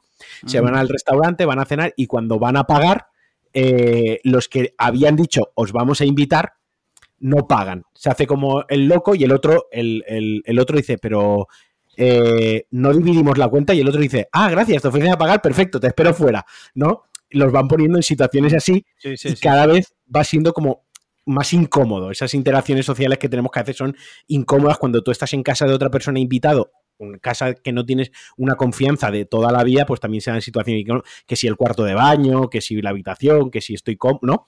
Entonces va escalando en esas cosas de lo incómodo hasta que al final, pues obviamente hay un clímax ahí en la película que no, no voy a comentar. Y, eso la tengo, esa, me tengo pendiente, la tengo pendiente. Esa me, moló, me moló. Hmm. Esa es turbia. También, esa sí que es turbia. La que dicen, hay, hay dos películas que están por estrenar y ya terminamos pero quería dar ese dato. Como no he visto ninguna peli, quiero aportar algo. Que están por estrenar, una es Smile y otra es eh, Barbarian. Barbarian y Smile, sí, sí. Barbarian dicen que, es la película más terrorífica de 2022 de calle. De calle y en mucho tiempo. Tengo mucha ganas de verla. Smile también pinta, pinta de con muy mal rollo. Que por cierto, hoy me ha salido de Smile, que no sé si era verdad. Eh, lo, del partido, lo, del partido. ¿Es, verdad? Yo, yo creo que sí, yo creo que sí que es verdad. Es verdad, es una chulada, tío. ¿Qué es? Buscad eh, Smile MLB. Eh, de béisbol. Sí, es, Smile MLB. Y está guapo, la verdad. O sea, yo lo he visto. si pones Smile MLB en Google, te lo dan, varios medios lo dan como, como que sí, que es una promoción que se ha utilizado. Pues está guapo, ¿eh? rollo, ¿eh? Porque da mal. O sea, yo cuando lo vi dije, vale, por esto quiero ver la película, tío. Sí, sí. Es una película que básicamente lo puedo se ve en el tráiler, para quien no, para quien lo esté buscando y tenga contexto. La protagonista, eh, lo que se ve en el tráiler es que va pasando, por ejemplo, va por un pasillo de un hospital y de repente pasa por una habitación donde hay un paciente que está sentado en la cama y está con la sonrisa de esa mal rollera inquietante mirándola fijamente. Entonces se va cruzando con gente que le mira y le sonríe de esa manera, ¿no? Que es una cosa que mm. perturbadora. Entonces cogieron, pues eso, han cogido a unos actores, a una actriz, y en un partido de la MLB la sentaron en un punto donde la cámara se veía, básicamente porque es una campaña publicitaria, y estuvo todo el puto partido poniendo la mirada inquietante mirando a la cámara fijamente. Entonces, claro, hay planos del partido como más abierto, que van pasando del público, tal, no sé qué, y cuando pasaba y estaba ella, se ve la tía sonriendo mirando fijamente a la cámara, como una, como una psicópata, ¿no? Está mal eh, sí. mal rollo. Pues la película va de eso. Yo tengo muchísimas ganas de, muchísimas ganas de verla. ¿Eso es todo de A24 y gente de esta? Sí, sí, sí. ¿De A24 de A24? No sé si es de Smile es concretamente de A24, pero A24 este año está sacando un mogollón de películas de, También está la de Bodies, Bodies, Bodies, que todavía no, no, sé si se va a estrenar aquí o no, pero también dice que está... ¿Es, la de, la de los hombres? Bueno, esa es otra. No, la de los hombres, ¿a qué te refieres? Eso es, eso es men. Eh. Ah, Men, Men, Men, sí. Esa no, está todavía, ¿no? Men, está, ya la estrenaron en el cine y ya está en los videoclubs habituales. Oh, Se ha pasado por el grupo. Enlace de alquiler. Ya, ya. Hmm. Mira, la de, la de Smile se estrena este viernes. La de Bodies, Bodies, también está para alquilar. ¿Sí? Pues pásame el link, porque yo la quería ver. Me ha salido servidor. Sí, pues pásame, pásame de tu videoclub. Pásame el, contacto de tu videoclub. El videoclub Víctor Custer, ¿no? Sí.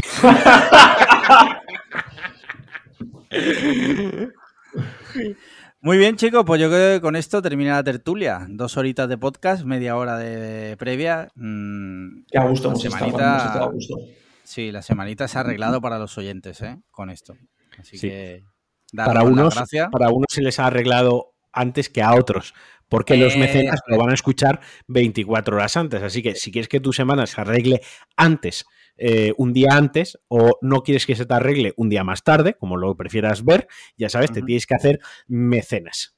Y además hemos matado dos pájaros de un tiro porque Adri decía, es que yo, yo lo voy a escuchar en Spotify igualmente. Pues mira, esta semana, aunque es mecenas, lo he escuchado antes que cualquier otro mecenas. ¡Pam! No, yo igualmente como consumidor lo recomiendo. En serio. Muy bien. Te ahorras, te ahorras la terapia.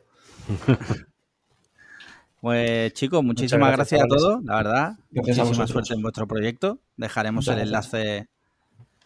Dejaremos el enlace en la cajita de información para que la gente deje sus experiencias en entrevistas, eh, siempre respetando su, privacidad. Su intimidad y su privacidad. Sí. y Marquino, la de sí. La de Alejandro Cámara López. Eh, Eh, Marquino, tú y yo nos vemos la semana que viene. Y acuérdate que venga Sandra y hablamos lo de ir en pelotas al juzgado. Si... Venga, te lo digo. Hasta, hasta qué punto tal. Venga. Muy bien, pues un abrazo a todos. Bueno, perdón, perdón, perdón, perdón. Un segundo, un segundo, un segundo. ¿Que no las has dado a grabar? No, aparte, cinco estrellas en Apple Podcast, eh, comentarios y likes en iVoox y ya está. Y reviews en Interview with. Interview with, Interview with. Eso es. Nos vemos la semana que viene. Chao. Hostia, chaval, que no le has dado a grabar, tío. No le ha dado Adri a grabar, tío.